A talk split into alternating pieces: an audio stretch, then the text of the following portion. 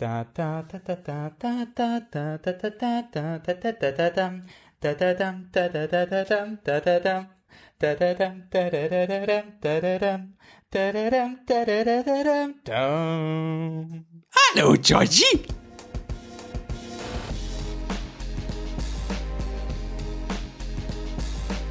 Herzlich willkommen bei Flip the Trucks fantastischen Filmpodcasts. Wir sind beim 19 plus 1. Podcast in einem großen Halloween-Special. Mein Name ist Wolfgang Steiger und bei mir ist wie immer Thomas Kodner. Hallo. Und wir haben für Halloween einen riesen Stephen King Podcast vorbereitet zum Thema It, It Chapter 2 und It das Buch.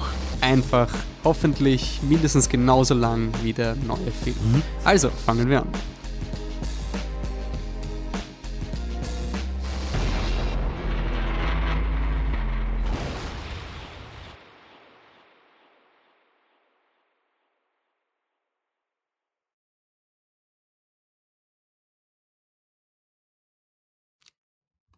So, wir sind da. Wir entschuldigen uns gleich mal im Vorhinein. Wir sind beide ein bisschen gesundheitlich angeschlagen. Also, wenn ihr so ein bisschen ein im Hintergrund oder sowas hört, äh, sollte sich zu einem Minimum behalten. Aber wir wollten trotzdem aufnehmen. Ich hoffe, ihr wertschätzt das. Ähm, Tom, das letzte Mal haben wir über Game of Thrones geredet und haben uns urgefreut auf Midsommar. Das ist unser, äh, wir haben gesagt, die Fantastic Podcasts sind jetzt unsere äh, Halloween-Retrospektive, also und kommt am 31. raus, also ungefähr einen Monat nachdem wir diesen Podcast aufnehmen. Aber Midsommar wäre ein Film für Halloween eigentlich, könnte Definitiv, bei dem ja. Bogen. Ähm, kurz, wie hat er dir gefallen? Mir hat er enorm gut gefallen. Besser sogar als Hereditary. Ich glaube, damit bin ich allein. Das kann sein. Aber macht mir gar nichts. Ich fand den Film wahnsinnig spannend. Ich habe im Vorhinein keine Ahnung gehabt, ähm, was er eigentlich ist oder beziehungsweise was ich jetzt denke, was er eigentlich ist. Und als das, was er eigentlich ist, finde ich ihn unfassbar gelungen. Und hat mir ziemlich den Boden unter den Füßen weggezerrt. Okay. Ich weiß noch nicht, was ich von ihm halte. Ich finde ihn gut, bis sehr gut. Ich muss ihn aber ein zweites Mal schauen. Stimmt, ich muss dazu sagen, ich habe ihn auch erst einmal gesehen. Vielleicht belasse ich es dabei. Ich habe ein bisschen Angst, dass mehrfaches Schauen von diesem Film in mir ein bisschen ruiniert. Ich glaube, der hat beim ersten Schauen sehr gut gewirkt. Hereditary kann ich mir sicher ein zweites Mal anschauen, aber Midsommar ist vielleicht so einer, der hat es mal einmal gegeben, hat mich einmal voll niedergeworfen und ein zweites Mal wird ihm vielleicht mehr schaden in meiner Erinnerung. Brauche ich nicht. Okay. Ähm, ein Film, den wir auf jeden Fall mehrmals gesehen haben, ist Stephen King's It, der Ja. erste. Und den haben wir als Special Podcast jetzt endlich gemacht.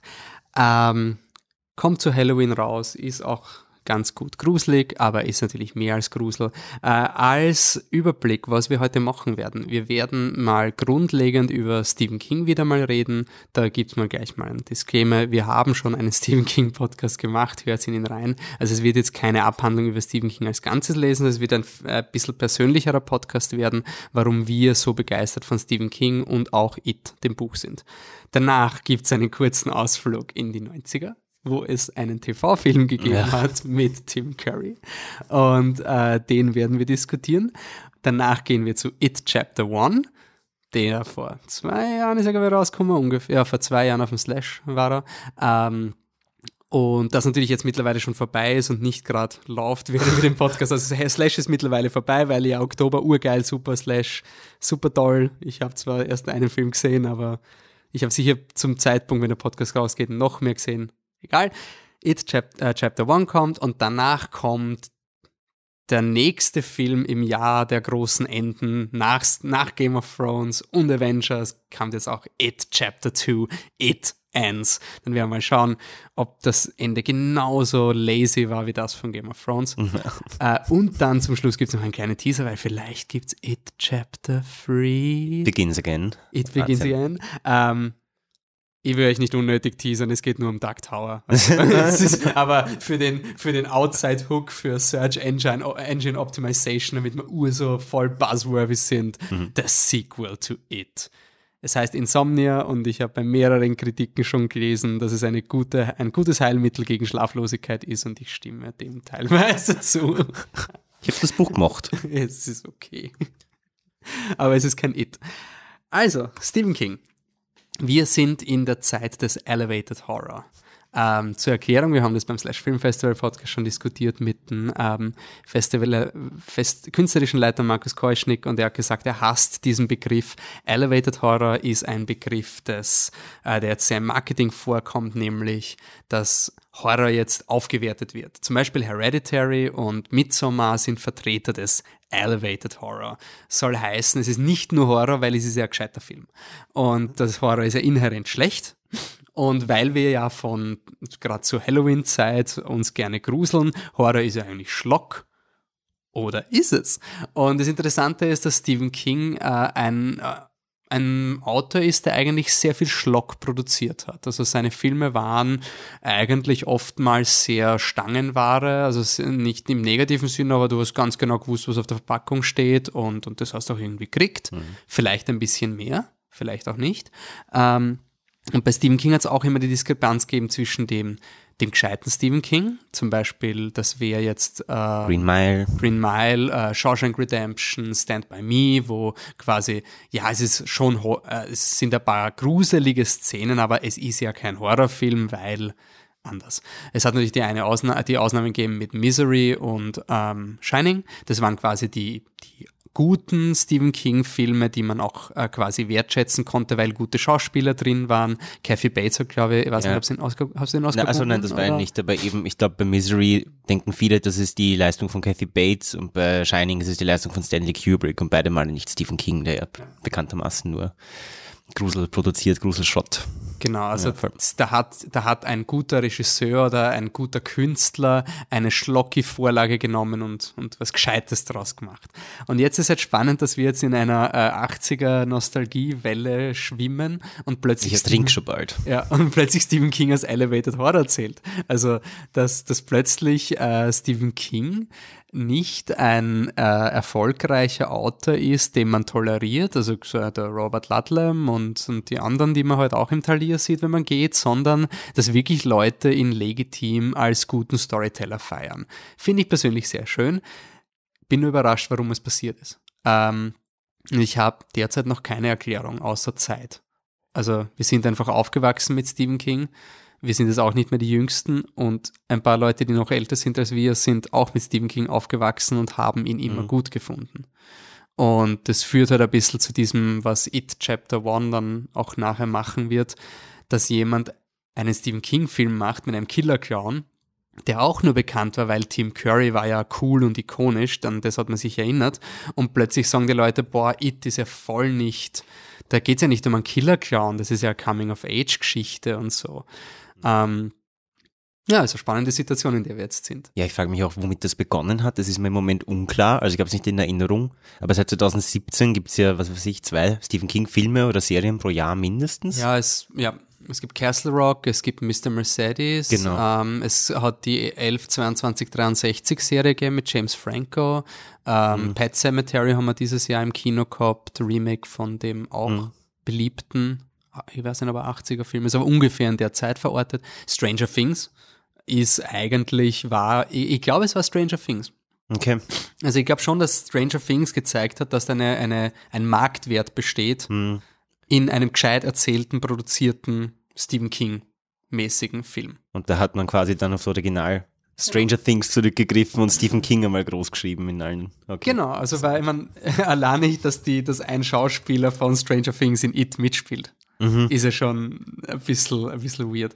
Äh, wir haben keine tolle Beziehung zu Stranger Things na, beide, oder? Also, na, nicht wirklich. Ähm, ich finde, es ist eine gut produzierte Serie, also wirklich toll gemacht. Ja, keine Frage. Produktionstechnisch. Ähm, ich finde halt, äh, dass es langweilig ist. Ja. Uninspiriert. Also gibt man nichts Neues. Ich habe die, die ganze erste Staffel lang habe ich mir gedacht, wow, das hat es ist, hat, hat, das hat einfach alles kein Gehalt. Also es ist alles schon mal passiert und was noch nicht passiert ist, sagt überhaupt nichts aus. Die ganze Eleven-Story finde ich unfassbar fad. Mhm. Es ist alles nur das Konzept quasi, was bei Stephen King eben nie der Fall ist. Stephen King wird oft zu genau Stranger Things bleibt immer beim Konzept stehen und verkauft es visuell als was Großartiges. Es ist schon ein bisschen so, als hätte man die, die, die Bildsprache der 80er Stephen King und auch Steven Spielberg mit The Goonies ist ja auch immer so ein Einfluss, diese klassischen äh, Fahrradfahrenden Kinder, mhm. die man halt immer, das ist quasi genau diese Bildsprache. Was eh jeder gern sieht aus irgendeinem komischen Grund, Ja. inklusive mir. Warum? vermählt mit dieser Stephen King Horror-Ding das, äh, und gleichzeitig gibt's dann noch ähm, ja, so dieses J.J. Abrams Mystery Boxing. Also es ist halt irgendwie so slick neu erzählt. Ähm, ich finde bei Stranger Things, gerade wenn man es mit It vergleicht, können wir dann nachher machen, sieht man auch in meinen Augen sehr gut, wenn Stephen King nicht da ist. Also, weil, und das kommt dann auch in ein Adaptionsthema, Stephen King, ähm, ah, es ist schwierig, dieses Thema aufzuzäumen und ich will das jetzt auch vorausschießen.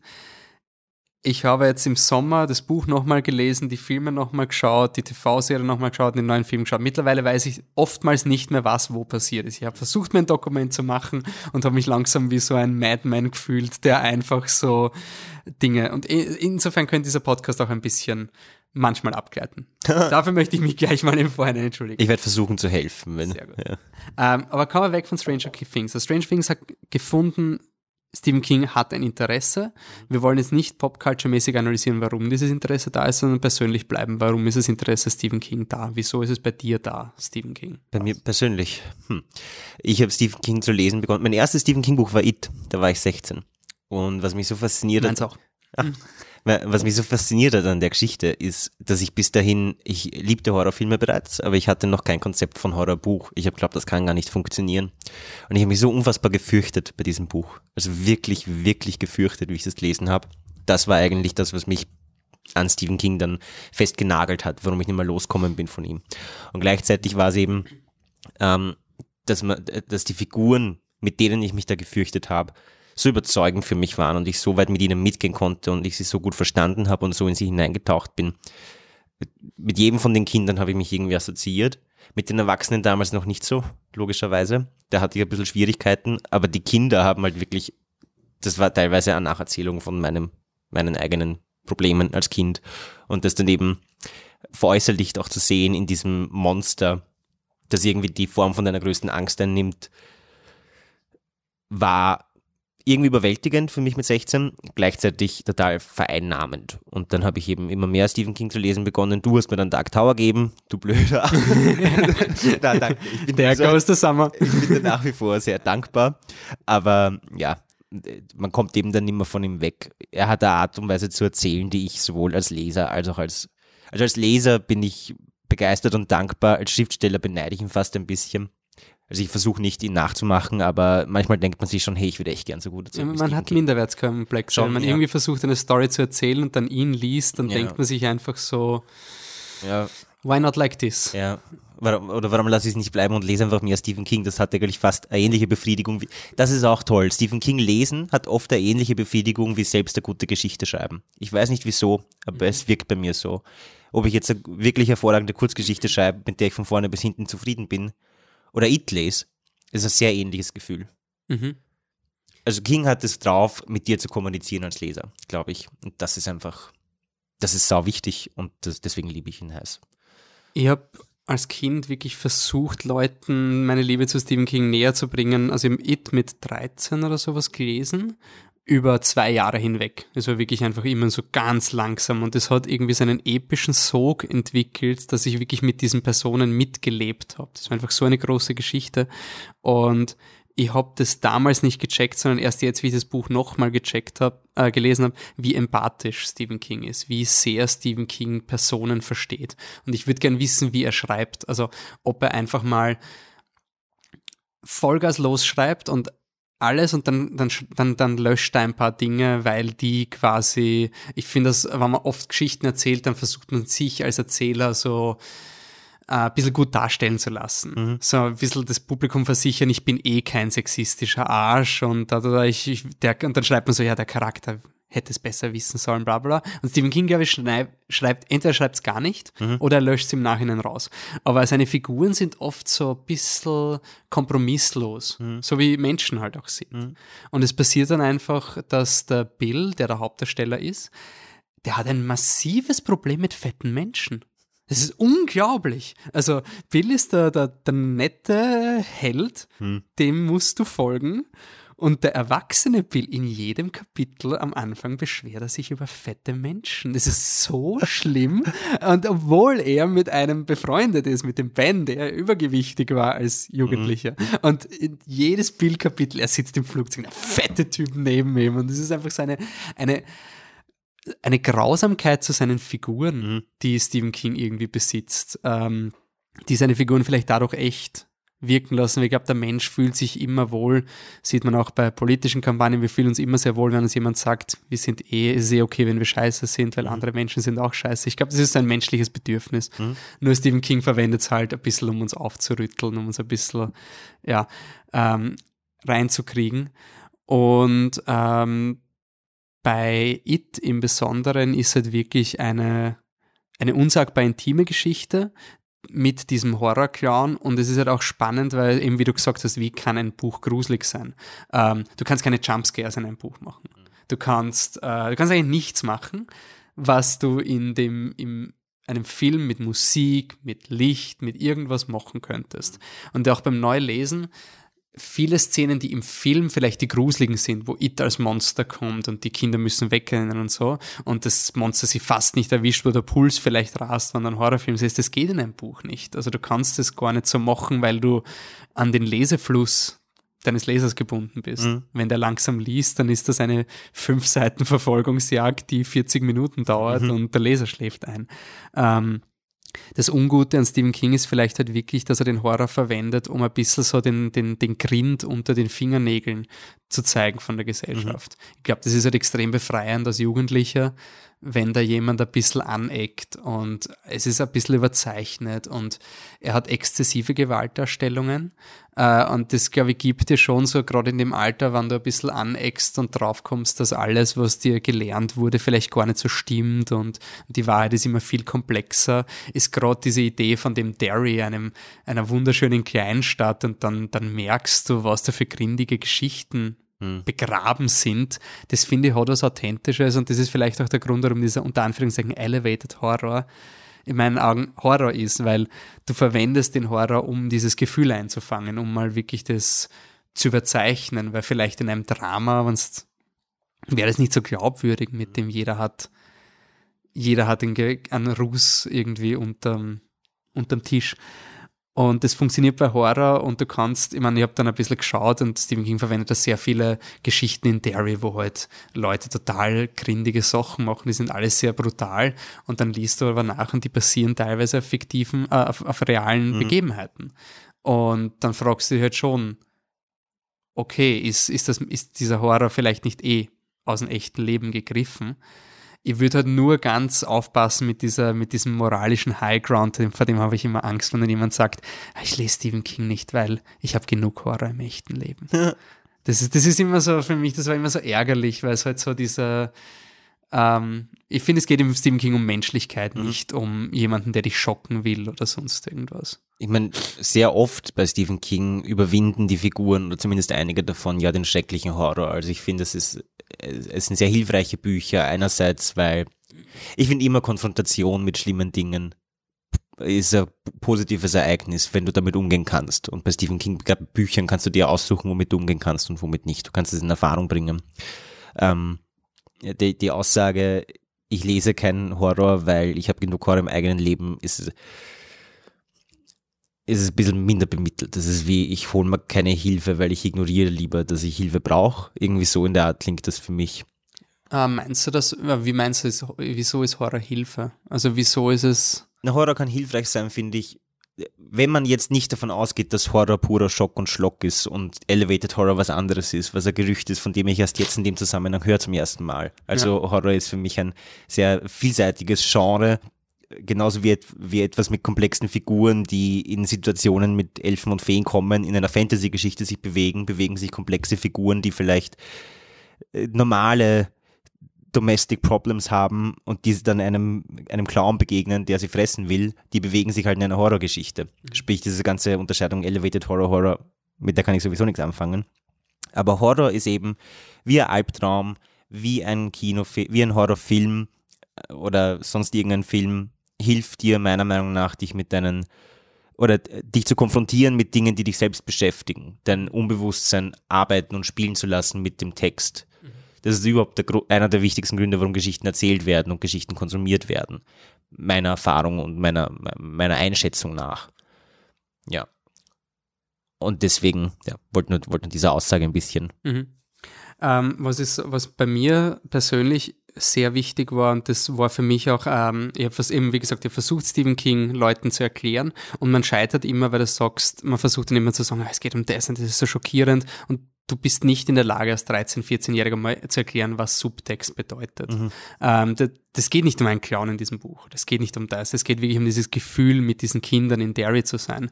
Und diese Machtlosigkeit der Kinder, die, einen, die eine Ungerechtigkeit sehen, die die Gesellschaft ignoriert. Und das sind Thematiken, die bis heute schlagend sind, wenn nicht schlagender als mhm. früher. Und was jetzt bei, ähm, bei Stephen King, bei diesem, dieses, dieses Mitteilen, was ihn ausmacht, ähm, so wichtig ist, ist eben die, die menschliche Geschichte zum Beispiel. Also bei mir war es ganz, ganz, ganz prägend, die Geschichte von Ben Hanscom, der ein übergewichtiger Junge ist. Und ich habe dieses Buch jetzt wesen nochmal gelesen, aber ich habe das Buch mit 13 gelesen, ich habe mit 17 angefangen zu laufen und bin dann wirklich endlich ein bisschen stabiler worden in meiner Persönlichkeit. Mhm. Ähm, ich habe das Buch nochmal gelesen, jetzt vor ein paar Monaten, und mir gedacht, holy shit, wie stark hat mich dieses Buch beeinflusst. Das, ist, das gibt ein Kapitel, wo der Ben erklärt, warum er laufen wollte und wie schwierig das für ihn war. Mhm. Und da habe ich mich einfach gefragt, wie kann Stephen King das wissen? Wie kann ein Autor das wissen? Weil er ist nicht fett. Mhm. Stephen King ist slim as fuck und dass du gerade dicke Personen, die immer, ähm, die in Filmen immer sehr One-Note-Characters sind, die immer verarscht mhm. werden, ähm, dass du dieses Gefühl einfangst, wie schwierig es ist, dass man sich da irgendwie rausziehen will. Das macht It für mich zu einem seiner größten Bücher. Mhm. Also die Geschichte von Ben Hanscom ist so inspirierend, weil er auch kämpft mit Dingen, zum Beispiel, dass die Mutter unbedingt will, dass er isst. Und diese, diese Abhängigkeit und diesen Kampf gegen jemanden, der es dir nicht böse meint, das ist einfach so widersprüchlich und komplex und gigantisch, dass ähm, ja, das ist für mich ganz, ganz großartig an Stephen King. Ja, das verstehe ich gut. Vor allem bei mir ist auch Ben die entscheidende Figur gewesen, weil ich war ja auch dick als Kind. Mhm. Und als ich Hit gelesen habe, äh, war ich gerade fertig mit ab, also pseudo fertig mit Abnehmen. Ich habe danach noch ein paar Kilo verloren. Mhm. Aber mit Ben das quasi nochmal durchzumachen. Und ich habe halt auch diese Oma, die dann immer gejammert hat, ich habe so gern gegessen, warum esse ich jetzt nicht mehr gern, schmeckt es mir nicht mehr. Das alles nochmal in Stephen King zu lesen, war halt sehr, und wie er es geschrieben hat vor allem, wie du sagst, obwohl er selbst nicht dick ist, war sehr beeindruckend. Und hat diese Figuren sehr echt für mich gemacht. Es ist auch, was ich interessant finde, ist, dass Stephen King, und das ist dann bei seinen Adaptionen sehr schwer, Ben ist äh, dick, wird dann, es gibt dann eine Szene, wo er wirklich body geschämt wird und weint und wo dann der, der Schul, Sportlehrer zu ihm kommt und mhm. seine, seine Titten zieht und ja. ihn sagt quasi, äh, wie, wie fett er ist und mhm. äh, sonst irgendwas. Und der Ben schwört sich dann, diesem Lehrer das zu zeigen und ist dann schneller als alle anderen. Und wie Stephen King es erzählt, ist es kein Zweifel, also Stephen King nimmt diesen Mann nicht in Schutz, der Ben wirklich auf grausamste Art als Lehrer psychologisch niedermacht. Das ist nicht okay. Und nur weil Ben dadurch etwas Positives rauszieht, ist es nicht so ein, ja, er, er hat halt mal jemanden braucht, der ihm das sagt. Mhm. Das, das macht Stephen King so super, weil er versteht, wie es sich für Ben anfühlt, dass jemand ihn so demütigt. Mhm. Aber er sagt nicht, dass das toll ist und dass quasi dicke Leute brauchen so einen Moment. Mhm. Also das ist oftmals das Letzte, was das dicke Person mhm. braucht. Es gibt ein Buch, das habe ich gelesen, wo jemand, äh, das wundersame Leben des Oscar Wao, da schreibt der Autor, das Einzige, was Leute noch mehr verarschen als eine dicke Person, ist eine dicke Person, die versucht, sportlich sein und mhm. abzunehmen. Und das stimmt ja, das so sehr. Also, schau dir den Fetten an. ja, ja. Ist ganz, ganz, ganz, ganz zaches Thema. Und die Tatsache, dass Stephen King das eben kann und viele andere Dinge auch macht in so einem großartigen Autor. Und es gibt eine Szene, wo der Bill Danbrew, der, der Haupt, also der, der Leader, der, der Loser, äh, mit seiner Lehrerin an, aneckt, weil ähm, sie sagt, wow, das Buch ist total toll, weil es hat einen politischen Kontext und dann darf man es interpretieren. Und der Bill Danbrough sagt halt, ja, wieso kann nicht eine Story eine Story sein? Und da spricht halt Stephen King raus. Also mhm. das ist irgendwie, Stephen King will nicht mit seinen Messages die Welt verändern, Ich glaube, das ist vielleicht seine Stärke, dass er dadurch für den Leser eine sehr ehrliche Plattform schafft. Mhm. Also ich, ich werde da nicht indoktriniert von einem Stephen King Buch. Ich finde aber schon sehr wohl, seine Bücher fühlen sich an wie eine Diskussion mit einem Freund. So ein, jetzt schreibt er wieder was und ich weiß eh, wie er es ungefähr meint. Also je mehr man von ihm liest, umso mehr weiß man, was eh, da ist jetzt vielleicht ein bisschen, das meint er vielleicht so, aber dann, das muss ich ja nicht persönlich nehmen. Mhm. Es ist wirklich nicht so dieses Idealisieren des perfekten Stephen Kings, sondern er ist als Autor wirklich, tritt er auch als Mensch auf und gibt ihm dieses Gefühl, nicht perfekt zu sein und dass es auch nicht der Grund ist. Was eben, was ich auch wirklich hervorragend an Stephen King finde, eben weil er meint, Story kann einfach nur Story sein, er will einfach nur Story erzählen. Ich finde genau dadurch, dass er so herangeht an die Sache, haben seine Stories meistens sehr viel mehr Ebenen und sehr viel mehr Gehalt als viele Stories, die versuchen, voll die Message zu verpacken und voll die, voll politisch interpretierbar zu sein, weil, weil Stephen King arbeitet mit Figuren, die sehr lebendig sind für ihn. Ich will gar nicht sagen, dass er sehr durchdenkt, das trau, also das glaube ich nicht, dass er das braucht. Ihm kommen sehr lebendige Figuren und er arbeitet sehr gern mit denen und er lernt die gerne, gerne kennen, egal wer sie sind. Und äh, spannende, vielschichtige Figuren bringen nun mal mit sich einen ganzen Kontext von politischem Hintergrund, von sozialen äh, Situationen. Und indem diese Kontexte einfach mit den Figuren mit in die Geschichte kommen, ist jede seiner Geschichten, egal wie schlockig sie ist, extrem vielschichtig, wenn man bereit ist, äh, sich damit zu beschäftigen und sich darauf einzulassen. Mhm. Das ist, finde ich, auch ein extrem wichtiger Unterschied zwischen Stephen King, der angeblich, oder jetzt ist er eh Elevated Horror, früher war er halt, früher ist er zerrissen worden für seine blöden Texte, die einfach nur grauslich sind. Früher war er ein bisschen der Adam Sandler des Horrors, oder? Hat, hat Erfolg und wow. funktioniert scheinbar, aber gut ist es nicht. Mhm. So. Das war irgendwie die Perspektive. Und ja, ich finde seine Geschichte eben, seine Geschichten wertvoller und sie sind genau deswegen vielschichtige sozialkritische Texte, weil sie nicht versuchen, das zu sein, sondern weil sie Geschichten sind und Geschichten sind im Kern soziale Studien, auch wenn es Geschichte, also auch wenn es nur eine Geschichte ist, du kannst fast nicht drum herum. Und es liegt eben am Talent und an der, an der Liebe des Autors zu, oder nicht unbedingt Liebe, an der Einsatzbereitschaft des Autors, der Autorin, was aus der Geschichte wird. Mhm. Und das ist vielleicht auch der Grund, warum viele Stephen King-Adaptionen einfach so gescheitert sind. Mhm. Und da kommen wir vielleicht gleich mal zur ersten Adaption von It. Eine 90er Jahre TV-Serie. Und was ich total lustig finde, ich habe hab mir die äh, DVD gekauft von dem Film, da war ich ein Audiokommentar dabei. Ich bin totaler, bin ein totaler Sacker für Audiokommentare, weil es einfach so, ah, schöne Perlen. So, du setzt Leute zwei Stunden vor einem Film, ohne, ohne dass jetzt so sie beweihräuchern sich schon gegenseitig, aber manchmal reden sie einfach scheiße. Das finde ich einfach geil, weil du ein bisschen mehr mitkriegst. Und in dem, es beginnt gleich so mit diesem, ja, ich kannte das Buch nicht und ich habe dann das Drehbuch gelesen, es war so toll und ich, ich wollte dann nicht das Buch lesen, weil ich wollte mich genau auf diese Vision ein, so, mm, ja, okay. Und du merkst jetzt schon ähm, an dem Background, sie, sie haben schon Stephen King wertgeschätzt und so. Und es geht da jetzt nicht ums Fanboyen. Also ich will nicht, dass Fanboys Stephen King Filme machen. Das bitte nicht falsch verstehen. Es geht wirklich nur eher darum, zu dem Zeitpunkt, Stephen King war erfolgreich in, auf die gleiche Art, wie ein Marvel-Film erfolgreich ist. Also Leute gehen jetzt nicht zum neuen Marvel-Film, weil sie sagen, boah, da kann ich mich künstlerisch mhm. betätigen, sondern das ist ein gewisses lukratives Projekt. Du kannst deinen Namen machen und so weiter und so. So war auch diese Stephen King TV-Adaption. Man muss schon sagen, diese TV-Adaption, sie läuft, glaube ich, insgesamt drei Stunden. Ähm, na, 102, ja, 192 Minuten.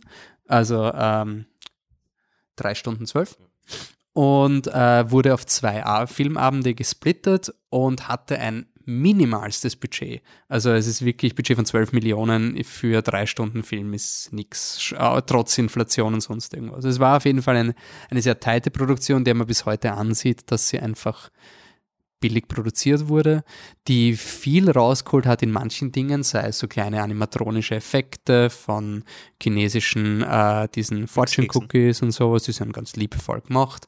Ähm, und ist ein Film, der über Tim Currys Performance quasi gehypt wurde.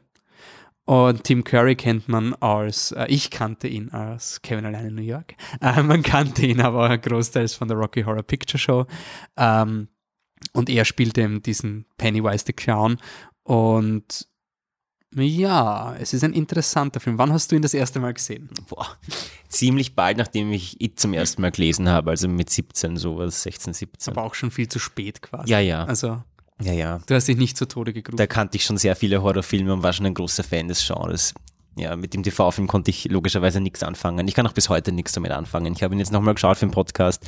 Mir fällt gar nicht viel ein, was man ihm zuliebe sagen kann, was ihn irgendwie jetzt noch wertvoll macht.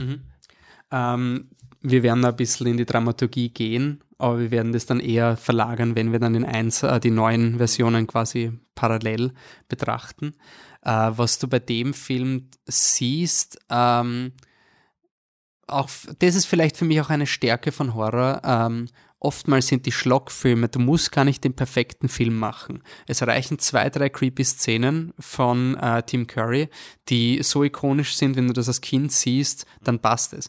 Und ich kann mir eine G- Großcousine von mir, die hat mir immer erzählt von It. Die hat mir das immer so, boah, da gibt's die Geschichte, das Kind macht das Fotoalbum auf und dann kommt It und frisst es auf. Und es waren immer quasi diese Geschichten, die du gehört hast. Und jedes Mal, wenn ich bei ihr war, hat sie eine neue Geschichte von It gehört. Und es war der gleiche Scheißfilm, aber sie hat mir das so verkauft, als wären das so, als wäre das so eine never-ending Story, als gäbe es so quasi 10.000 It-Filme und in jedem wird ein Kind aufgefressen oder sowas. Und ist schon eine Leistung, dass ein Film das mal schafft. Also, dass du, und ich glaube, dieser Film, er ist schon sehr crappy gemacht und er ist echt nicht gruselig. Also ab 13, 14 kannst du den Film nicht mehr gruselig finden, vor allem jetzt nicht, wenn er auch noch den, den Retro-Kontext hat. Ähm, der Film hat aber, glaube ich, wirklich, wenn du acht bist oder sowas, dann hat er einfach Ideen und Konzepte, die er in den Raum wirft, die dich einfach, ja, die dich Ja. beunruhigen. Das definitiv. Also die Opening Scene mit Georgie ist natürlich in allen drei Versionen, finde ich gut. Also Wobei die, in dem Film ist ja die allererste Szene, die die Das- spielt, ja, das- das- Mädchen ja, am das. Mädchen. Das ist eigentlich eine der wenigen Szenen im Film, die mich beeindruckt haben. Oder da habe ich mich wirklich kurz gruselt. Aber es war weil sie auch sehr merk absichtlich merkwürdig geschnitten Mhm. ist. Ähm, und der Soundtrack ist ausgezeichnet. Ja, Das ist das Einzige, was dieser TV-Film besser macht als, das, als der neue. Unrecht, der ja. Soundtrack ist fantastisch. Ich schaue nur gerade, wer der Komponist war, aber der ist wirklich, wirklich ähm, Composition äh, Richard Bellis. Ah, der hat sogar einen Emmy Award. Okay, für TV. Aber den haben sie auch mal bei Hollywood in Vienna ge ähm, war, haben sie auch mal It aufgeführt und das war echt, war ist ein sehr cooler Soundtrack. Ähm, und was interessant ist an dem Film, nur fürs Dramaturgische ein bisschen, ähm, eine TV, ein TV-Film hat anscheinend sieben Werbeunterbrechungen oder sechs Werbeunterbrechungen. Also sieben Segmente, die du schreibst. das ist seit 1990 hat sich das nicht geändert. Nein, oder? damals war das so, Okay. dieses Ding, und ich schätze mal, es wird ungefähr gleich blieben sein. Okay. Aber das, in diesem Film waren quasi diese Werbeunterbrechungen eigentlich ganz gut für die Dramaturgie. Also du hast sieben Hauptdarsteller, die alle flashbacken. Das heißt, du hast alleine durch deine Werbeunterbrechungen hast du einen Takt, der dir vorgibt, wie es gemacht werden soll. Und ich finde, was dieser Film macht, das macht ja das Remake gar nicht. Äh, dieses Flashback, es ist ein bisschen melodramatisch, wenn sie sich zurücklehnen, aber es ist schon irgendwie eine interessante Idee. Also es ist näher am Buch, dass sich Figuren zurückerinnern, äh, was damals passiert ist. Und du hast in der ersten Hälfte hast du noch die Kinder, in der zweiten Hälfte hast du fast nicht mehr Kinder. Ähm, es ist fast nur erwachsen. Ähm, und ja, am Ende fällt alles auseinander. Mhm. Äh, was ich finde in dem Film, was überhaupt nicht funktioniert, ähm, ist Derry, dadurch, dass, dass diese Stadt, dass sie so wenig Geld Ja, es ist ein Budgetproblem. du, du, du hast nie das Gefühl, dass da, dass da irgendwas ist. Ja, die Stadt war keine Figur, die Stadt hat nichts mit Pennywise zu tun gehabt im TV-Film. Die Stadt existiert einfach nicht. Das ist ein Backdrop wie jeder andere. Sie hätten jedes Set hinstellen können Mhm. in dem Film. Und sie, also sie erklären es zwar, also es gibt ein Lippenbekenntnisse zu Derry. Also sie Mit erwähnen urlustigen Flashbacks. welche meinst du genau? wo die Beth eben sagt, er hat sich einfach weggedreht, er hat Henry nicht aufgehalten. Das, Also, man sieht ja. den Flashback zu diesem Mr. Ross, glaube ich, viermal oder so. Ja. Einfach nur ein Flashback um Mr. Ross Gesicht und Mr. Ross dreht sich weg und nochmal Mr. Ross Gesicht und Mr. Ross dreht sich weg. Katastrophe. Ja, ähm, und was, was auch noch ist, ist äh, gleichzeitig durchs Buch lesen war ich dann wieder überrascht, wie viele Easter Eggs in diesem Film sind. So die Kitchener Die Kitchen- Ironworks ja. Explosion. Das finde ich total interessant, dass das ein, ein, ein totales Detail ist von Stephen King, was sich in jeder Adaption findet. Die, die Bradley Gang, die erschossen wird in den 30ern und die Kitchener's Ironworks. Es waren quasi die großen Events der Derry-Geschichte. Also jedes Mal, wenn It kommt, gibt es ein finales kathartisches Massaker und ja. dann geht It wieder schlafen. Und das findet sich aber auch in dieser Version, nur wird's da, da, da der Mike nimmt ein Fotoalbum und sagt das, aber du kriegst es eigentlich gar nicht mit. Ich hab's nur mitgekriegt, weil ich gewusst habe, mhm. was es ist. Der Film ist auch sehr lustig gealtert. Also Henry Bowers und seine Gang sind extrem lustige. Ja, sind Goofs. Goofs Goofballs. Ja, also sie sind überhaupt nicht bedrohlich. Mhm. Und ich glaube, das liegt auch dramaturgisch daran, dass sie nie irgendeine Szene haben dürfen, wo sie gefährlich werden. Also sie, sie haben keine einzige Szene, wo sie den Losern, sie sind ja wirklich diese, Power Rangers Bullies, so, die jede Folge eine auf den Deckel kriegen und so, du, mhm. du brauchst sie eh nicht ernst nehmen oder so. Das, ja, ist. Haben es vielleicht, ich glaube, bei dem Film haben sie das Buch ein bisschen abgeschwächt, weil an TV-Film sehen eben auch viele Kinder, auch wenn die Eltern es gar nicht wissen vielleicht, mhm. werden sie es damals gedacht haben. Also sie haben sehr viel genommen, glaube ich, absichtlich aus dem Buch und runtergetont auf was weniger Gruseliges. Ja. Und die Bullies können da einfach eindeutig dazu. Ja, und das nimmt aber leider, finde ich, also die Bullies wären ja das Einzige, was Derry wirklich bedrohlich machen mhm. könnte. Ähm, wir werden es dann nochmal ansprechen, aber das Ending ist natürlich sehr irgendwas. Also es gibt eine Riesenspinne. Und was in dem Film ganz schwach ist, ist irgendwie, du verlierst, also sie versuchen zwar so eine, eine globale Geschichte um Derry zu spannen, aber da, am Endeffekt sind fünf erwachsene Menschen, die in ein Licht schauen und das, es ist einfach, mhm. Ja. Und was mich damals sehr enttäuscht hat äh, als Kind, ich habe diese VHS damals noch äh, bekommen von einem Freund, der den Film mit sieben gesehen hat. Mit 13 und mit 11 hat er ihn nochmal ausgeliehen aus der Videothek. ja, it was a Wo? thing. Was ist das? was a Was thing back then. Und dann, wenn du diese Video Videokassette ausgeliehen hast, wir kaufen uns also eine keiner, weil es teuer war, dann hast du geschaut, dass du schnell genug an alle Freunde verborgst, damit jeder diesen Film noch sehen kann, bevor er wieder in die Videothek zurückgeht.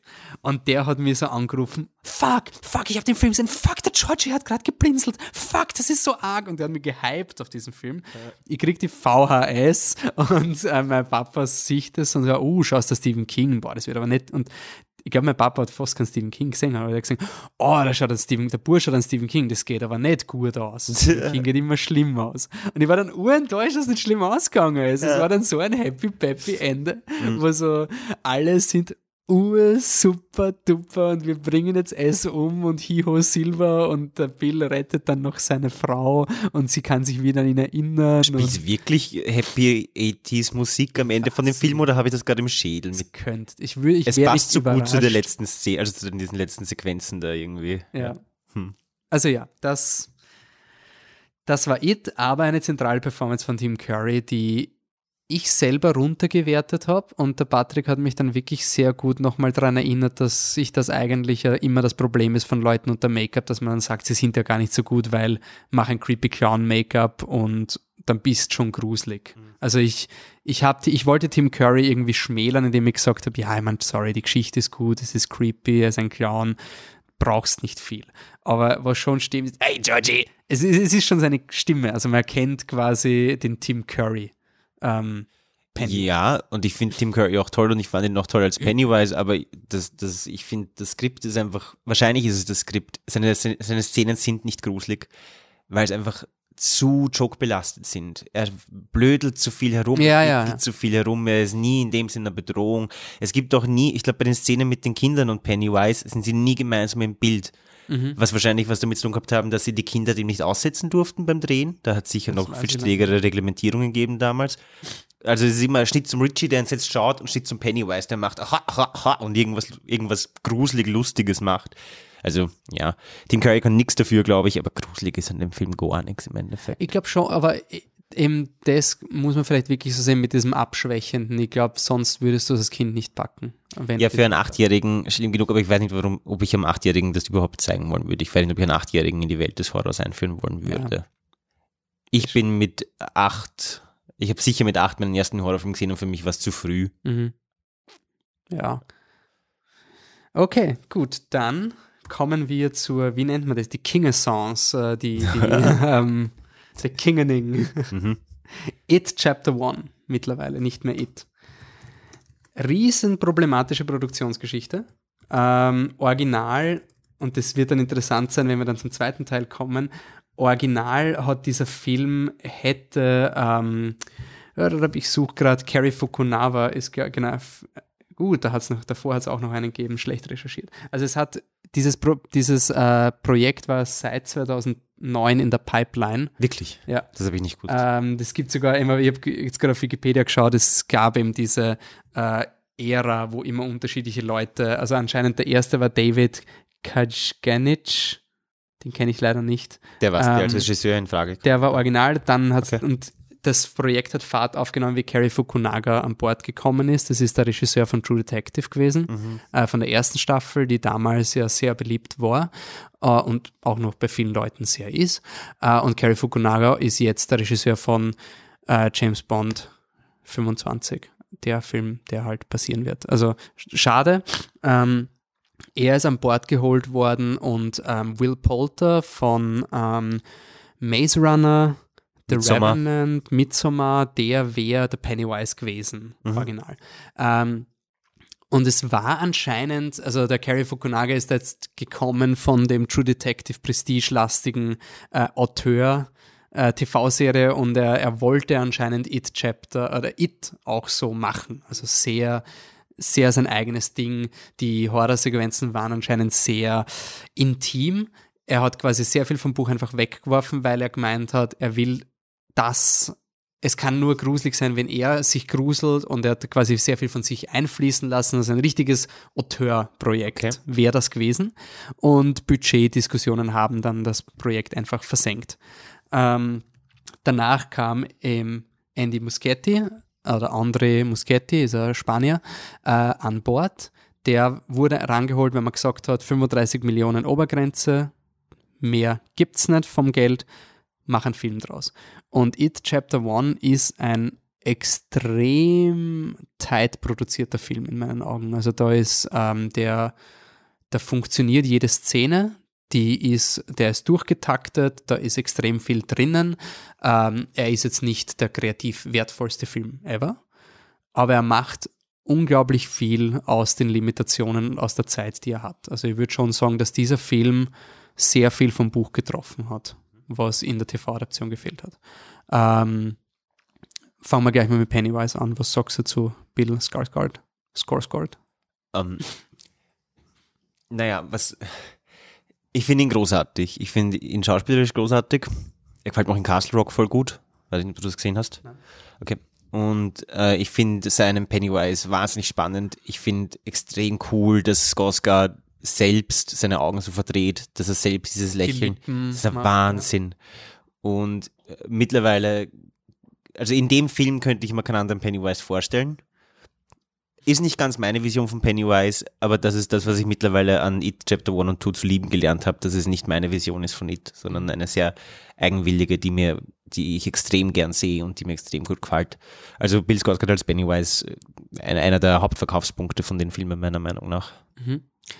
Und was mir gefällt, ist, eben, man kann, man kann die, man kann Tim Curry und, und, und ähm, Bill Skarsgård sehr, ich, Sehr ich, leicht unterscheiden. ich ja. kann es nicht aussprechen. Skarsgård. Skarsgård. Skarsgård. Skarsgård. So. Diese Ultra-Fashion-Leute halt immer. Weil der Alexander ist ja auch Mhm. so ein Adonis. Wurscht.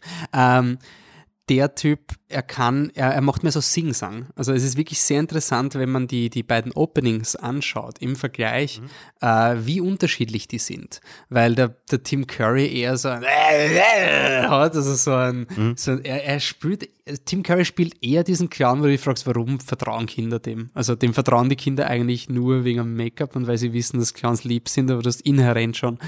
Und, Bill Skarsgård hat eher diesen, diesen wegdriftenden Pennywise. Also der, gleich in der ersten Szene merkst du ja, dass es eine Maske ist, wo er so einen Aussetzer hat und mal kurz weg ist. Dann sind halt so liebevolle Buchdetails, die einfach geil sind, wo du zuerst die gelben Augen siehst und dann kommt er mit den blauen Augen, weil das die so, so holt er sich hin. Und ähm, du, du hast irgendwie eine, eine, was Ungutes an diesem Clown. Also dieser, wenn er von Pop, Pop, Pop, wenn Popcorn redet. Also du, das, du weißt, es sollte lustig sein. Das ist wie so ein schlechter Comedian einfach, wo du einfach checkst, ah, der versaut's gerade voll und, und ah, kannst bitte aufhören. Ähm, die Frage ist, äh, der Film ist dann auch in seiner Inszenierung des Pennywise monstermäßig sehr brutal. Also Georgie wird gleich mal der Arm abgerissen und sowas und, und Pennywise ist wirklich als, als Zahn, Zahnmonster, was reinbeißt, kann man mögen oder nicht. Bin, ich bin da sehr ambivalent, weil es für mich nicht gruselig ist. Mhm. Für viele Leute vielleicht schon. Also ich finde die Idee, dass er sich aufzieht und plötzlich sein Monster wird schon cool. Ich finde schon cool, dass sie es zeigen. Mhm.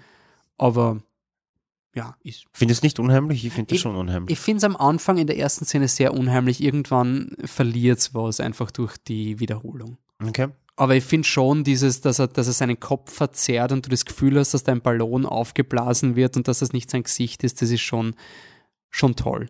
Ähm, und er kriegt natürlich sehr viele Szenen, die ihm äh, die ihn spielen lassen. Also er kriegt wirklich unterschiedlichste Situationen. Er kriegt im, dann später im zweiten Teil auch eine Szene, die nur da ist, damit man Pennywise von einer anderen Szene sieht mit einem kleinen Mädchen. Also es ist wirklich nur da für Flavor, was in meinen Augen sehr cool ist, aber es ist wirklich exzessiv, dass man ihn einfach so inszeniert.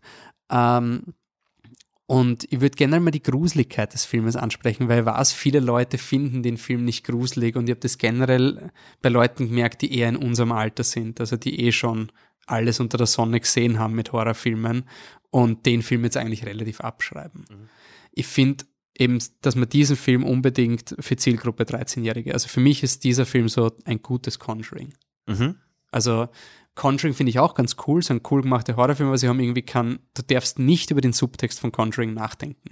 Also, das ist wirklich so, ich finde es cool, dass es gibt, sie sind gut produziert und ich bin immer froh, wenn Horror kommerziell rentabel ist. Die Message von den Conjuring-Filmen ist so. Und das ist, finde ich, ein guter Horrorfilm mit interessantem Subtext. Mhm der vielleicht, wenn du 13 bist und drauf kommst, hey, da geht es nicht nur um Horror, da geht es auch ein bisschen um Rassismus, um Sexismus, um solche Sachen, dann ist der Film für mich eine perfekte Einstiegsdroge. Mhm.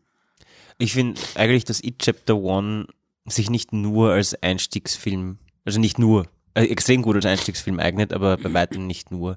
Ich finde, dass It sehr viel, sehr viel macht, was gut funktioniert als Horror und was irgendwie gruselig ist kommt natürlich sehr auf den Kontext an. Ich meine, ich habe ich habe E-Chapter One jetzt zum ersten, zum zweiten Mal gesehen, als ich um ein Uhr in der Früh aufwach bin und nicht mehr einschlafen konnte. Mhm. Und habe gedacht, na gut, ich muss irgendwas machen. Ich schalt, ich schau mal, was auf Netflix gerade gibt. Ah, E-Chapter One, cool.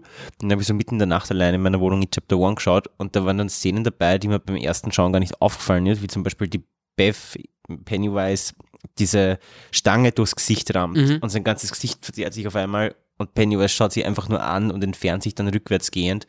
Ich finde das It mit sehr wenig, vor allem mit Skarsgards ähm, Fähigkeiten und auch äh, vor allem ohne CGI sehr oft, mhm. in dem Fall wahrscheinlich mit CGI, hoffe ich zumindest für Skarsgard, ähm, mit sehr wenig, sehr viel Macht, was unheimliche Bilder erzeugt und was bleibt, wenn ja. du kurz die Augen zumachst und dir das nochmal vor Augen führst, gruselst dich. Also hervorragender Einstiegsfilm, ja, weil er es nie übertreibt, weil er nicht zu arg ist, weil er, er ist kein, weiß ich nicht, was ist ein Ärger? So. Ja, so ist einfach nur blutrünstig. also du meinst vom Gruselfaktor ja, was Babadook, aber das kannst du auch nicht anschauen als Key. Also, also Stimmt, musst schon geduldig sein. Mhm. Ähm, Lights Out. Lights Out zum Beispiel, das ist ein bisschen, naja, den habe ich gar nicht gemacht. Aber okay, also für mich wäre Lights Out komplette Panikattacke. Ja, okay. Also das ist wirklich so ein Film, wo ich einfach nur wollte, dass er aus ist. Und It ist für mich ein sicheres Gruseln. Also mhm. du gruselst dich und du bist, das haben sie lustigerweise beim Audiokommentar vom TV-Film gesagt, dass das Spannende an Horror ist auch, wie keiner ist gern freiwillig, keiner fühlt sich ungut freiwillig, wenn er zum Beispiel zu seinem Auto gehen will. Mhm. Aber man ist gern unsicher, wenn man kontrolliert ist, wenn man einen Horrorfilm schaut. Und das ist der, dieser neue It-Film. Du kannst dich sicher fühlen, aber es ist auch ungut und es ist ein bisschen gruselig. Mhm. Aber du fühlst dich nie emotional gemartert. Rack war bei mir auch so. Ah ja, Rack ist ein gutes Beispiel. Da wollte ich auch, dass er vorbei ist. Also ich habe mich bei It schon ungut, also wirklich auch gemartert, wenn du es so ausdrücken willst, gefühlt. Mehr beim zweiten muss ich zugeben, beim ersten, stimmt definitiv mehr beim zweiten. Ich nehme alles zurück. Beim ersten war es mehr so ein, es hat wahrscheinlich damit zu tun, dass die Hauptfiguren Kinder sind. Mhm. Und das, und mit dem Wissen, dass ja nicht jeder im Vorhinein hat, das muss man schon noch sagen, dass die Kinder alle überleben. Ähm, aber ja. Der erste ist, bleiben wir dabei, ist auf jeden Fall ein guter Einstiegsfilm, aber ich würde nicht behaupten, dass er nicht sehr gruselig ist das nicht. Ich, mir nur überrascht, dass sehr viele Leute wirklich aktiv immer gegen diesen Film sind. Mhm. Also wirklich, die sehr sagen, ah, so ein Schatz und so. Und irgendwie wirklich so. Auch Leute, wo ich weiß, die mögen das Horrorgenre. Mhm. Also das, das, das hat mich nur überrascht.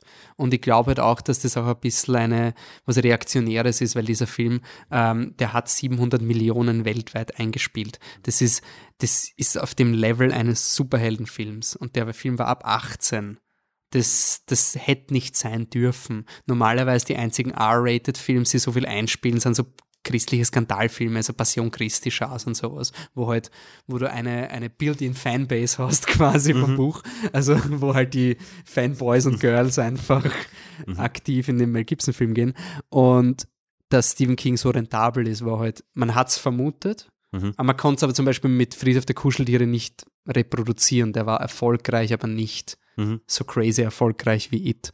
Und allein die Tatsache, dass It Chapter 1 und 2 gemeinsam die Milliardenmarke geknackt haben, das ist eine Ausnahmeerscheinung. Mhm. Und ich glaube auf jeden Fall, das spricht mir dafür, je mehr Leute mitreden können. Also es können die mehr Leute sagen, dass Harry Potter gar nicht so gut ist wie Ulysses.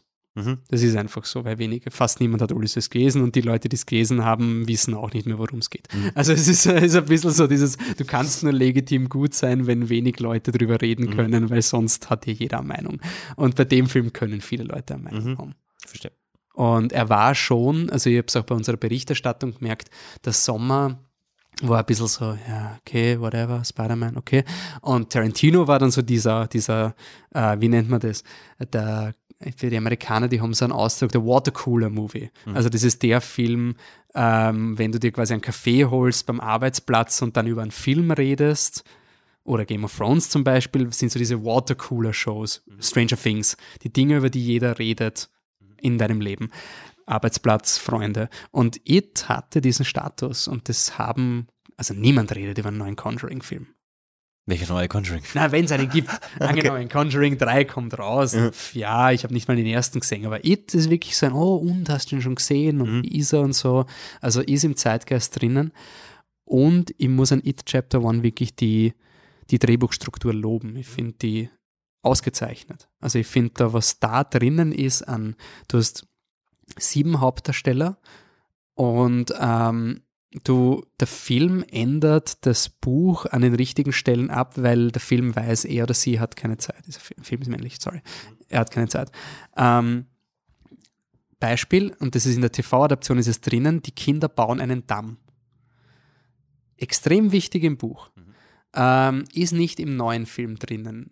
Und warum ist diese Szene auch wichtig? Weil sie auch den Ben Hanscom als Charakter recht wichtig beschreibt. Also das, das ist quasi, Ben wird ein Architekt und er kann den Bach bauen, gleichzeitig eines die Kinder. Und im Buch, finde ich, funktioniert das total gut, weil du das einfach leisten kannst. Der, der Damm ist eines von vielen 10.000 Projekten, die in diesem Sommer passieren. Und Filme haben ja generell das Problem, dass sie kürzer sein müssen als, als Bücher. Und jetzt haben sie gesagt, na, wir brauchen eine fokussierte Story und deswegen große Änderung. Georgie ist im, im Buch und im TV-Film definitiv tot. Der ist tot, der wird begraben, das war's. Und ich habe das vergessen gehabt, weil es im neuen Film so gut funktioniert. Mhm. Georgie ist nicht tot. Warum erwähne ich jetzt Georgie bei dem Damm? Weil Georgie die primäre Motivation fürs Drehbuch ist. Bill will Georgie finden das führt sehr organisch zu einer Szene, die etabliert, dass Bill mit seinen Eltern ein schlechtes Verhältnis hat, weil er noch immer glaubt, Georgie lebt mhm. und seine Eltern, weil er an dem festhält. Das gibt dem Protagonisten einen einen Character Arc bis zum Schluss, dass er wirklich Georgie ist tot und ich muss das einsehen, Coming of Age. Und gleichzeitig gibt es ihnen eine Motivation, in diesen, zu diesem Kanal zu gehen. Weil sie, sie spielen nicht, sie suchen Georgie. Und das führt zu dramaturgischen Reibereien mit, hey, wir wollen nicht tote Kinder suchen, wir wollen ja eigentlich, sollten wir Spaß haben. Wir sind in der It's Summer, wird ja oft im Film erwähnt. Und weil das alles ist, muss der Damm weg. Und damit hast du eine, so eine Dominokette. Ben wird nicht mehr der Architekt, das heißt, was macht Ben? Ben erbt die historische Geschichte von Derry, die eigentlich zu Mike gehört. Mhm. Mike ist der Charakter und das habe ich beim ersten Mal total scheiße gefunden. Hey, Mike ist voll der Journal der, der, der crazy Guy, der die gesamte Geschichte von Derry aufschreibt und Mhm. weil Ben jetzt nicht mehr Architekt ist, geben sie ihm was Neues. Aber es macht schon irgendwie Sinn, weil Mike kommt halt erst später zu. Mhm. Und deswegen shiften sie das. Und das finde ich an diesem Film so dermaßen elegant und es fällt dir nicht auf, wie gut es ist, weil es einfach funktioniert. Mhm. Es ist ein funktionierender Film und du hinterfragst nie. Aber wenn du das Buch kennst, das TV-Ding kennst, wo sie den Damm bauen und in einer cheesy Montage ur viel Spaß haben Mhm. und so, das würde ja nicht zum Thema des Films passen von diesem traurigen Bill, der der seinem, seinem Bruder, also du hast in einem Film einfach weniger Zeit und du kannst nicht viele Szenen zeigen, wo Bill fröhlich ist, weil das die, die Grundtraurigkeit des Films unterminiert. Und das ist für mich einfach großartig am ersten Film. Ich muss schon sagen, dass ich es komisch fand, ähm, vielleicht auch nur beim ersten Mal noch komischer, äh, dass Mike, weil Mike eben so spät dazukommt, finde ich die frühen Szenen mit ihm, die so komplett abgetrennt sind vom Rest der Geschichte. Mhm. Wirklich organisch habe ich die nicht gefunden, eingeflochten. Also du hast irgendwie diese Kinder, die sich alle so irgendwie begegnen in der Schule und sonst wo. Und hin hin und wieder gehst du rüber zu Mike und der hat seine eigene Konfrontation mit Henry und seine eigene, und davor seine eigene Konfrontation mit seinem Onkel oder Opa oder was das ist. Also wie du finde ich die Änderungen sehr sinnvoll und sehr nachvollziehbar und gut gelungen. Aber es führt schon zu unorganischen Sequenzen, die irgendwie auf mich den ein, also für mich nicht ganz, es ordnet sich nicht ganz ein, es reiht sich nicht ganz ein, finde ich. Ich weiß nicht, wie man es besser machen könnte, muss ich Mhm. dazu sagen. Ja, also ich glaube schon, dass das, und das war auch mein Problem beim ersten Mal schauen, Mike, quasi dieser Switch Mike und Ben und Beverly, aber da kommen wir noch dazu. Ähm, was ich schon finde, ist, dass Mike quasi, er ist das Tool für den Flavor. Also er, er ist die Derry-Geschichte. Über ihn kriegst du das mit dem Meatpacking mit, mit ihm kriegst du das mit Henry Bowers mit. Also er, er hat quasi diese Geschichte, die dann erst konfrontiert wird. Und ähm, ist wahrscheinlich, wie gesagt, ich weiß auch nicht, wie man es besser machen hätte können, aber was ich schon finde, was der Muschietti sehr cool macht, das macht auch im zweiten Teil sehr kreative Szenenüberblendungen, die versuchen, die, also ich finde das Editing und der Aufbau, auch wenn die Szenen nichts miteinander zu tun haben, wenn zum Beispiel in, in Mike sein Vater sagt, du bist entweder da oder Okay, sein Onkel- Vater ist ja tot. Vater ist tot, ja. auch eine große Film, ja. Änderung vom Buch, die auch Sinn macht. Ähm, du bist entweder behind the gun or in front of it und dann lassen sie das nächste Schaf rein. Es gibt dann Smash-Cut zu den Kindern, die aus der Schultür strömen wie die Schafe. Also quasi er übernimmt Mhm. Ja, stimmt, die Energie der Vorszene in die nächste. Ich bin immer froh, wenn Leute Editing verstehen, weil das ist wirklich toll, dass du zwei Szenen irgendwie thematisch miteinander verbindest, die gar nichts miteinander zu Mhm. tun haben. Ähm, und was ich auch toll finde, wie, das, wie der Film quasi, das nennt man ja im, im, im Scriptwriting, ist es immer Urgency. Es muss immer Urgency sein. Also die, die Figuren müssen gepusht werden. Im schlechtesten Fall führt es zu so einer ähm, Hetzjagd, dass die Figuren quasi von einer Szene in die nächste ge gepusht werden. Und dieser Film macht aber die Urgency sehr cool, weil er einfach äh, so Dinge verbindet, wie zum Beispiel der Ben hat einen blutigen Bauch, deshalb müssen sie in die Pharmazie, deswegen treffen sie Beverly. Und es gibt quasi immer organische Szenen, die aus der Situation erwachsen. Und in der, im Buch kann, macht der Stephen King das viel äh, beruhigter. Also es gibt einfach viele Szenen, wo sie sich treffen und irgendwann kommen sie zusammen. In einem Film hast du nicht die Zeit und im TV-Film ist eben genau das der Fehler, dass halt dann gibt es diese Szene und dann wieder mit der Beverly und irgendwann kommen sie zusammen.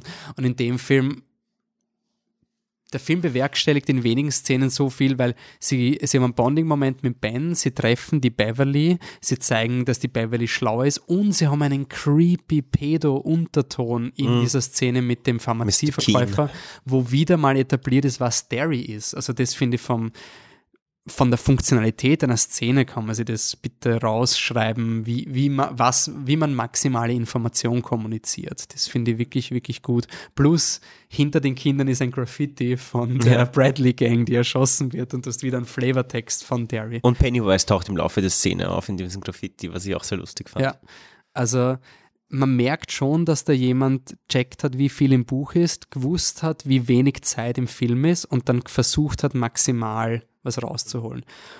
Und auch zwei sehr clevere Änderungen, die ich dann erst wieder, wie ich das Buch gelesen habe, checkt habe, dass es nicht so im Buch ist, die beste Form von Adaption. Ähm, Henrys Vater ist ein Polizist Das, das ist für mich genial, ein ja. Geniestreich, weil es zeigt damit, Derry ist Teil des Problems. Also das System Derry ist ein Problem. Und es ist eine coole Fake-Szene, weil Henry am Anfang quasi die Loser bullied und dann sieht er den Polizisten und man denkt, boah, er hat Angst vor dem Polizisten, aber gleichzeitig in der nächsten Szene ist es, also in der nächsten Szene, wo man seinen Vater sieht, ist, oh, das ist sein Vater und deswegen wollte er nicht. Also es wird viel kommuniziert in, in wenig, wenig Szenen in dem Originalbuch sind die Bauers eigentlich eine ziemlich sozial abgeschiedene Familie, die den äh, dunkelhäutigen ähm, Hanlons vorwirft. Also der Vater vom Henry ist ja komplett im Arsch und ist der Meinung, es sind alles die Schwarzen, die ihm den Job weggenommen haben und so. Und deswegen hasst Henry ähm, auch Mike, Mike, so extrem. Der auch ein Hanlon ist, ne? Also Mike, ja. genau. Ja. Und deswegen lebt auch der Vater von äh, Mike im Buch noch. Und in dem Film verwenden sie es recht organisch, dass sie den, den Henry und den Mike gut verbinden und dann quasi die, die Backstory mit den Eltern. Gleichzeitig flechten sie diese ganze Blackspot-Geschichte mit äh, Dunkelhäutige wurden von so einer äh, Gesellschaft für die Reinhaltung von, ich weiß nicht, wie sie genau heißt im, im Englischen. Es gibt eine Society in Derry, die äh, mhm. ein Ku Klux Klan quasi ist, aber sich halt anders nennt. Und die haben halt über die Geschichte von Derry halt viele, viele Massaker verübt in der af afroamerikanischen Szene. Und das fließt in diesem Film dann ein, wenn dann quasi der Henry zum Mike sagt, ja, ich wäre gern dabei gewesen und damit sagt, das war kein Unfall, dass deine Eltern mhm. gestorben sind. Also da wird sehr viel in wenig Zeit über den systematischen Rassismus einfach in den Film gepfeffert. Und was auch cool ist, ist, der Eddie bricht sich den Arm und dadurch gibt es eine Szene, wo das Adventure kurzzeitig pausiert wird und er wird, der Arm bricht, den Arm bricht er sich im Kampf gegen Pennywise. Und im Buch ist es aber Henry. Also es ist quasi kämpfen gegen Pennywise und danach wird ihm der Arm von Henry gebrochen in einem separaten Adventure. Und es gibt das ist ganz simple Änderung, aber es gibt dem ganzen Film viel mehr Drive, weil quasi sie haben einen Rückschlag, sie haben sich den Arm gebrochen, die Helden sind quasi physisch und moralisch gebrochen worden und gehen auseinander. das ist jetzt einfach super, genau Akt 2, so ja, der Downer, bevor sie nochmal zusammenkommen. Und gleichzeitig kommt das mit Henrys, äh, mit Eddies Mutter, die ein bisschen comichaft fett inszeniert ist, aber ich finde, es passt. Also ich finde, es, ist eine, es ist eine extrem gruselige Szene und es ist für mich kein Fetch. Also ich bin bei solchen Szenen total sensibel, aber ich finde, da passt das voll. Vielleicht, speaking of diversity, vielleicht weil du auch einen dicken Jungen hast, der normal ist. Und wenn du mhm. zwei Figuren hast, dann kann eine grindig sein mhm. und gruselig, weil es ist nicht die einzige fette Person, die vorkommt und die ist dann einfach ein Scumbag. Ähm, und ich finde, es, es ist einfach sehr gut gemacht, dass du im Film halt auch so ganz klassisch, oh, die Hoffnung ist jetzt vorbei, die Helden sind zersplittert. Und dann kommt eine Änderung, dass die Beverly halt entführt wird. Sie ist quasi die Damsel in Distress. Das hat mich extrem gestört, ja. Der Film rechtfertigt es mit, sie ist die Stärkste und deswegen muss It sie attackieren. Sagt er das explizit? Ja, sie sagen es explizit. You okay. took Beverly because she was the strongest. Aber für mich ist das ein bisschen so ein, was jetzt sehr oft passiert, wenn eine, eine Geschichte. Es, es, passiert nicht im Buch, muss man sagen. Beverly wird nicht entführt im Buch. Ähm, aber du, weißt du, du adaptierst eine Geschichte, dann kommst du darauf, hey, das ist vielleicht nicht mehr so gut im modernen Kontext und dann rechtfertigst du es mit, es ist ja nicht sexistisch, weil sie ist die Stärkste. Mhm. Das, äh, ich hätte es cooler gefunden, wenn es ein Stan gewesen wäre. Mhm. Aber dann glaube ich schon, dass sie da Angst gehabt hätten, dass das nicht genug. Ich glaube halt schon, es ist eine, eine Geschichte, die ein breites Publikum ansprechen will und die Freundin entführen ist halt ein Trope, der leider Shorthand ist für viele Filme und dann kannst du die Band wieder zusammenbringen. Ich finde es an sich cool, dass die Loser ihre eigene Person retten wollen, weil es genau das ist, was der Bill ja auch anspricht. Mhm. Also so dieses, wenn wir es nicht stoppen, what, how long until somebody of Us is Getting Missing. Also es passt auch in die Geschichte. Es ist halt scheiße, wenn es mit dem einzigen Mädchen passiert. Mhm. Also ich, ich hätte Stan besser gefunden, weil dann hätte man auch den Selbstmord irgendwie. Das ist ja auch das, was im Buch passiert. Denn Stan ist ja im direktesten Kontakt mit den Deadlights und das, er sieht die am direktesten und deswegen ist er so verstört. Mhm. Hier sieht Beth die Deadlights und das hat auch einen Payoff im zweiten Film. Aber einen anderen. Ja, einen komplett ja. anderen. Funktioniert komplett anders. Wobei ich, man schon sagen muss, sie geben ja Stan auch eine Szene, wo er von It fast gefressen wird und dann, also sie haben ja auch eine Szene, die Stan auch, auch zeigt, dass er Angst hat. Aber das finde ich halt sehr, also ich, ich verstehe es voll und ganz dramaturgisch und es ist notwendig, diesen, diesen Incident zu haben, der in meinen Augen für einen Film besser ist, als in was im Buch ist. Im Buch werden sie halt einfach von Henry Bowers. Du merkst halt, äh, It wird immer gestörter, It ist verwundet und It versucht immer mehr die, die, die Loser zu besiegen und dann gibt es einfach einen Moment, wo der Henry komplett auszuckt und die Loser in die, in die äh, Unterweltkanalisation scheucht. Ich finde es mutiger, wenn die Helden wirklich das Monster konfrontieren. Aber bei aller Rechtfertigung hätte es nicht viel mehr Sinn gemacht, Bill wird entführt und die anderen entscheiden sich dann, ihn zu retten, obwohl sie eigentlich vorgesagt haben, Bill, wir gehen nicht mehr mit dir runter. Ja, ja. Es hätte auch, ich hätte auch Richie akzeptiert. Wenn du quasi, du hast deine zwei Alpha-Helden, die sich streiten. Also der Streit zwischen Bill und, und, und Richie ist ja quasi das, was das Kathet, um einen Stephen King-Ausdruck zu verwenden, also die, das die Freundschaft zerstört. Hätte ich, ich fände es jetzt voll okay. Also ich, die Tatsache, dass jemand entführt hat, fände ich cool. Ja, und es wäre besser gewesen, wenn es nicht das einzige Mädchen wäre. Das ist auch, glaube ich, das, was den Film für mich ziemlich gebrochen hat. Also warum ich dann wirklich von, okay, ich fühle mich gut unterhalten, das ist eine gute Adaptation, irgendwann umgeschwankt bin zu, na gut, ich schaue halt weiter. Und warum mir der erste einfach nur gefällt, warum ich zum ersten keine direkte Beziehung habe, ohne den zweiten Film als Fortsetzung. Mhm. Also den ersten, ich, der erste, den ersten mag ich bei weitem nicht so, wie irgendwie die allgemeine Meinung zu sein scheint. Okay. Nach wie Gut. vor. Ich finde den, zwei- den ersten sehr, sehr gut und ich finde es, ich war einfach froh, dass der Film endet und das, ich mag das immer, wenn nach dem Motto, ha, schönes Ende, wenn der zweite cool ist, super. Wenn nicht, wurscht, dann kann man immer noch. Also du hast immer noch, es ist kein, ich finde, das ist auch in dem Film sehr organisch und ich finde, es ist ein Zweiteiler, wo sich das Publikum nicht verarscht fühlt. Mhm. Also es ist alles organisch, du hast trotzdem eine abgeschlossene Geschichte. Ich finde, es ist, ja, es ist ein Sequel-Hook auf eine Art, wo sie sagen, swear it if it ever comes back. Aber es könnte doch das Ende einer Geschichte sein, dass sich die Kinder für immer schwören. Mhm. Aber es ist nicht das Ende der Geschichte. It Glücklicherweise. Chapter 2.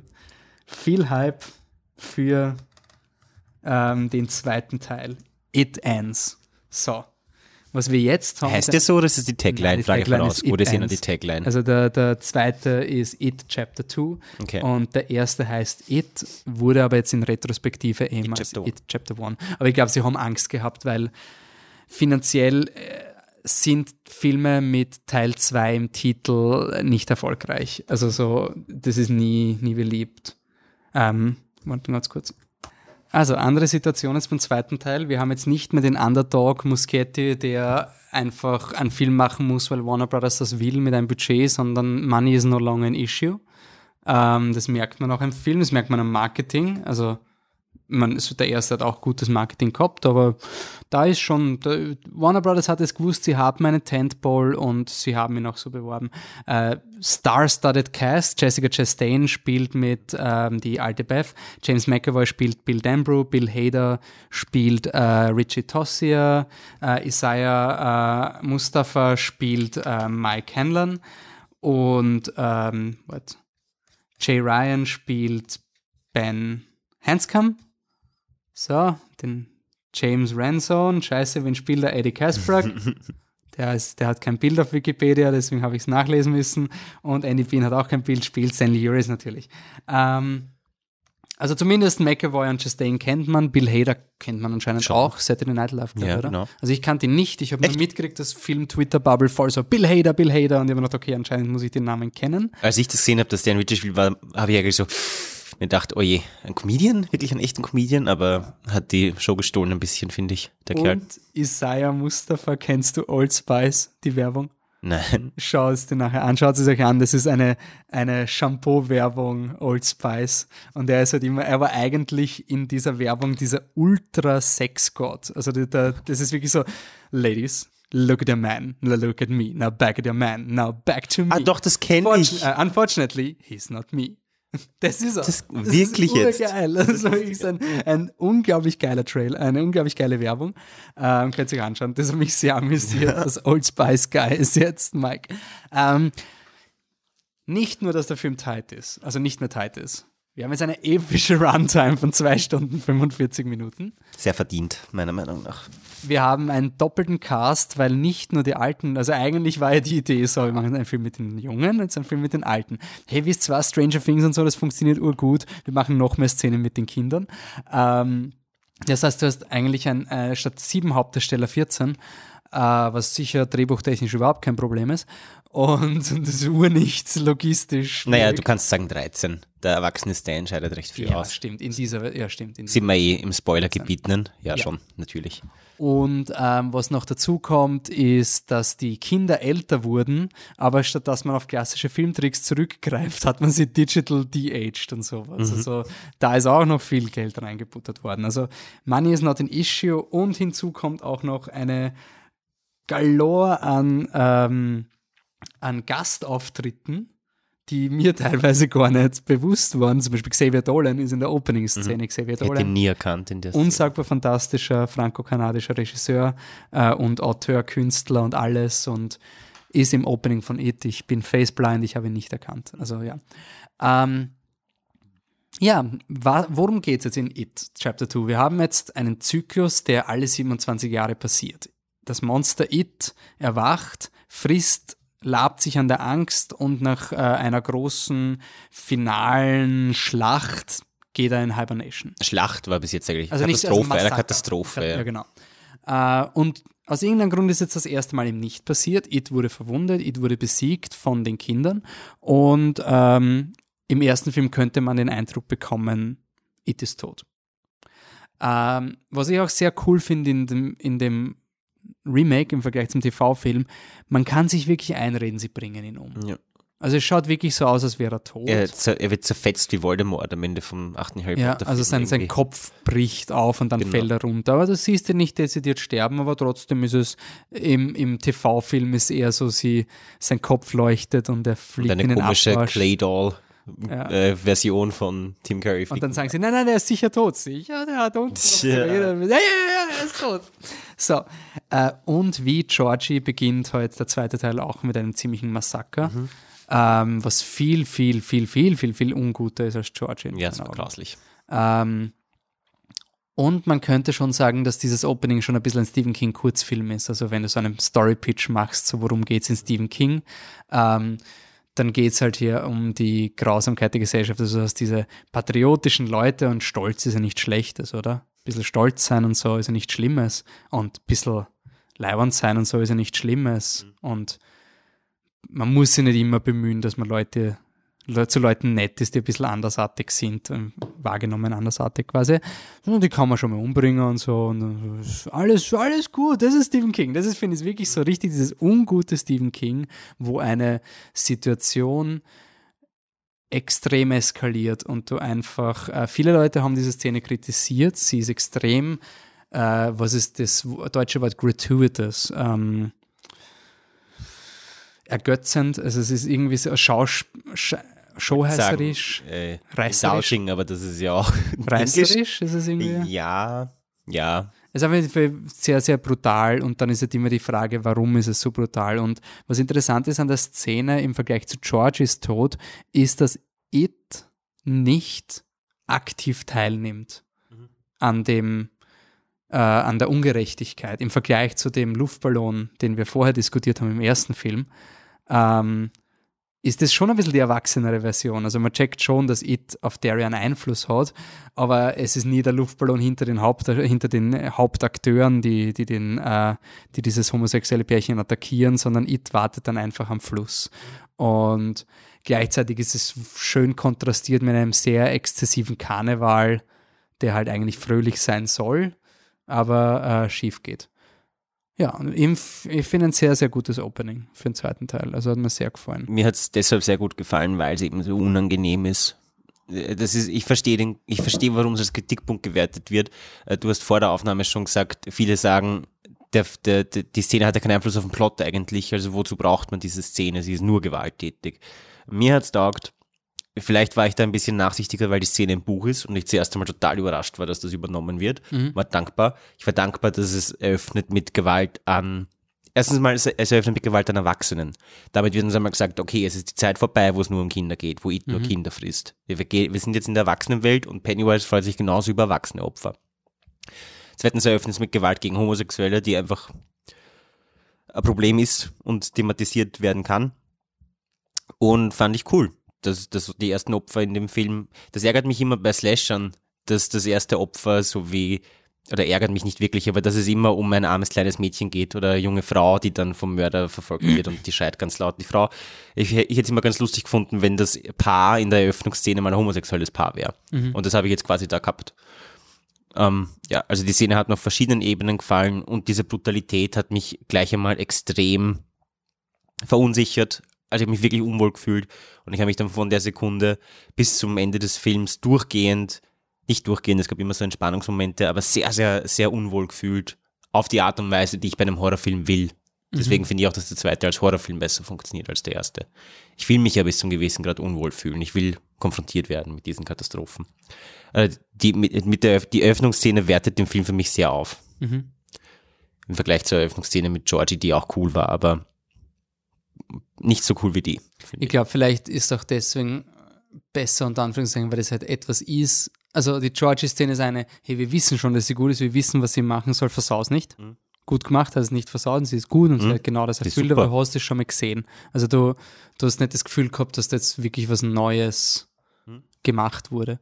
Ähm, Shoutout an äh, Marcel, den habe ich im Heidenkino getroffen, weil ich so mit einem Georgie äh, Regenmantel von einer Freundin reingegangen bin. Und ich hätte nie geglaubt, dass es im, im echten Leben passiert, dass ich jemanden treffe mit einem Dark Tower Tattoo. Einfach so. Und der hat ein fucking Dark Tower Tattoo einfach gehabt. Der war ist voll Stephen King Nerd, voll abgegangen. Und wir haben vorher noch geredet, ähm, so, ja, so Sachen wie das Ritual von Chüt, die werden ja nicht vorkommen, weil es gibt einfach ein paar gewisse Crazinesses, die, die einfach nicht adaptiert werden das haben wir aufgrund unserer Erfahrung vom, vom TV-Film und vom ersten It-Film gemacht. Was man schon sagen kann, der zweite Film bringt jetzt sehr viel mehr Stephen King an die Oberfläche, die vielleicht noch nie in einem Stephen King Mainstream-Film mhm. angekommen ist. Einerseits dieses Opening, andererseits auch viele spirituelle und kosmische Elemente und hat damit auf jeden Fall mal ein, ein Alleinstellungsmerkmal mhm. im Vergleich zum ersten Film. Weil im ersten Film waren diese Elemente eher low-key. Äh, so, jetzt hast du lauter Erwachsene. Gleich mal mein erstes Problem, die Gathering the Gang-Szene war extrem lieblos. Also dafür, dass der Film zwei Stunden 45 Minuten dauert hat, verwendet er null Minuten irgendwie für Leben außerhalb von Derry. Mhm. Und ähm, die Thematiken von dem dritten Film würde ich jetzt sagen, es gibt die Erinnerungsthematik, ähm, eine Art Konfrontation, neue Konfrontation und eine Erwachsenwert-Thematik. Ich würde gleich mal gerne über das Erwachsenwerden reden, weil in meinen Augen ist das das Schwächste im Film. Ich finde, der Film macht nichts aus der Erwachsenen-Thematik. Hast du da vielleicht einen positiven Aspekt, den, der das der dagegen halten kann? Ich fand, also Erwachsenwerden ist vielleicht nicht die Stärke von dem Film, aber wir überspringen ja auch die 27 Jahre, in denen das sehr stark passiert ist. Mhm. Der Coming-of-Age-Film war für mich der erste. Ah, es war nicht Erwachsenwerden, der, der Kontrast vom Erwachsen also, zu Kind. Erwachsen zu Kind, ich finde, den hat der Film nicht geschafft. Doch, ich finde, Erwachsen sein und was das mit sich bringt, wird in dem Film schon äh, gut verhandelt. Aber vielleicht nicht wirklich als Leistung, sondern automatisch, dadurch, dass wir die Figuren sowohl als Kinder als auch mhm. Erwachsene sehen, in sehr ähnlichen Situationen, Bill, dessen Verantwortungsgefühl sich ins Unermessliche gesteigert hat, mit dem komplett fremden Kind, das er genauso wahnhaft retten will wie seinen Bruder damals, mhm. zum Beispiel. Ähm, Beth, die als Erwachsene sich den sich einen Mann ausgesucht hat, der sie genauso schlecht behandelt wie ihr Vater damals. Im Buch, wir können das natürlich sehr viel, im Buch kannst du dich mehr damit beschäftigen. Im Film bist du vielleicht ein bisschen vor den Kopf gestoßen und das ist vielleicht ein Zeitproblem, finde ich. Aber ich sehe schon, äh, ich sehe die Kinder in den Erwachsenen, ich sehe, wie sie sich unterscheiden, wie sie noch ärgere Versionen von dem worden sind, was sie als Kind schon waren. Ähm, und ich finde, dass das nicht, wenn es vernachlässigt worden ist, die Thematik Erwachsen zu Kind, äh, Kind zu Erwachsen, dann einfach deshalb, weil es eh automatisch schon da ist. Also ich finde das nicht, ich finde nicht, dass das ein Fehler ist. Okay. Dass du jetzt Minuten darauf äh, anwenden musst, zu thematisieren. Na, für mich war es halt irgendwie, sie waren halt einfach die ältere Version und eben nicht das, also vielleicht auch, weil der Ben mir so sehr am Herzen mhm. liegt. Aber ich finde im Treatment von Ben, da war ich schwerst enttäuscht. Und ich finde den so gelungen. Wirklich? Aus, sehr ben? aus persönlichen Gründen, ja. Okay, wieso? Bitte also ich verstehe voll, warum du den problematisch findest. Ich sehe das genauso. Es wird irgendwie, du hast das Gefühl, das sind einfach zwei unterschiedliche Figuren auch und der Ben hat keine Persönlichkeit in dem Film. Ja, ja und ich habe ihm das aber so gegönnt, diesen Triumph. Ben hat einfach dieses dicke Kind, dick sein, natürlich ist Body Positivity und so weiter ist super, aber ihm hat das Dicksein nicht getaugt. Der war nicht dick, weil er sich wohlgefühlt hat, wie er war, sondern der war einfach dieses. Er hat sich gehasst. Er hat sich wirklich gehasst und er fand das ganz schrecklich und er wollte abnehmen und er, und er wollte seine Talente fördern und genau das hat er gemacht. Er hat die letzten 27 Jahre darauf verwendet, seinen Körper in Ordnung zu bringen, damit er sich wohlfühlt darin, Erfolg zu haben und das ist, was er halt worden ist, eine Überraschung. Ich will jetzt keine Szenen, in denen mir klar wird, dass er immer noch das kleine verletzte Kind ist, das Dickmalm war. Gibt, gibt's eh, aber eben nicht so stark, schon allein das, das, das freut mich. Sein Triumph freut mich. Bens Triumph, dass er jetzt einfach dieser dünne, erfolgreiche Mensch ist, der zurückkommt, um sein Versprechen einzulösen, finde ich urgenial. Was mir, was für, was mir einfach nicht taugt hat, war, dass erstmal Ben hat nichts zu tun in dem Film. Ja. Und sie hätten ihn auch umbringen sollen, in meinen Augen. Ähm, wurscht. Ähm, was, sie haben ja sehr wohl eine Szene, wo der Komplex von ihm angesprochen wird, mhm. von Pennywise, mhm. die ich äh, eine ziemlich coole Szene finde. Ich glaube nicht, dass sie im Buch ist, aber es gibt eine Version davon in der TV-Adaption, wo Beverly zu Ben sagt, ähm, glaubst, ich kann dich lieben, wenn du fett bist oder sowas. Äh, nur haben es, und in, in der TV-Version, und das hat mir eigentlich sehr gefallen, ist eben passiert es einen Erwachsenen und er weiß, also Pennywise fuckt halt mit den Hauptdarstellern.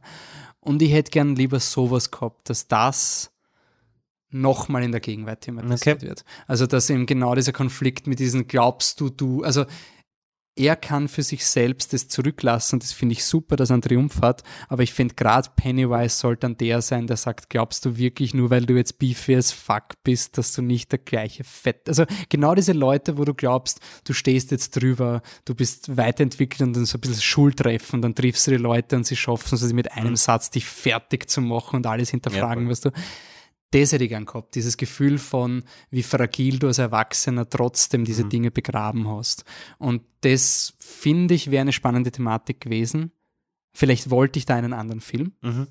Aber ich finde halt gerade, wenn du das mit den Erwachsenen hast, dann solltest du auch das. Und deswegen finde ich auch eine schlechte Entscheidung, dass die äh, Beziehung von der, von der Beverly mit ihrem furchtbaren Mann, dass die nicht irgendwie storyrelevant ist auch nicht charakterrelevant ist. Ich muss jetzt nicht, dass der Mann vorkommt oder sowas. Aber du hast nicht das Gefühl, dass die Beverly irgendwie ein Charakter, also das betrifft sie eigentlich gar nicht, was sie da für eine, eine Hölle durchlitten hat die letzten Jahre und wie sie sich von dem, weil sie löst sich erst als Erwachsener mhm. von ihren Dämonen. Ich finde nicht, dass das rüberkommt im Film. Mhm. Ja. Weil der Mann kein Plotgewicht hat. Er ist so kurz da, dass du dann immer die Beverly siehst. Ja, aber der Mann ist ja nicht äh, das einzige Symbol für, für, für, für die Tatsache, dass sie sich immer noch dem unterstellt, dass sie sich dem aussetzt, dieser ungerechten Gewalt, der mhm. sie ihr Leben lang aus, also der sie als Kind schon ausgesetzt war. Dieser Themenkomplex spielt sich in diesen Filmen eben hauptsächlich über ihren Vater. Die Flashbacks zum Vater fand ich sehr sinnvoll genutzt. Also diese neuen Szenen mit dem Vater, äh, diese ganz kurze wo er sie einspült und so. Ich fand das alles sinnvoll genutzt, um genau das zum Ausdruck zu bringen, dass sie das immer noch nicht los ist. Im Buch ist es ein interessantes, auch ein bisschen komisch verwendetes Element, weil Tom geht ja drauf im Buch, bevor, also ihr Mann, bevor er ihr nochmal begegnet in Derry. Ja. Ähm, äh, und im Film ist es dann halt einfach, du steigst ein mit dieser Beth. Wenn du den ersten Film noch gegenwärtig hast, weißt du, ihr Mann hat sie äh, ihr Vater hat sie misshandelt und dann siehst du, die erwachsene Frau hat sich einen Mann ausgesucht, der das Gleiche mit ihr macht, ist ja gestört. Und dann schlägt sie zurück. Ich finde schon, dass rüberkommt, dass sie das zum ersten Mal macht. Ja, ja, aber und es wird dann nicht mehr behandelt, finde.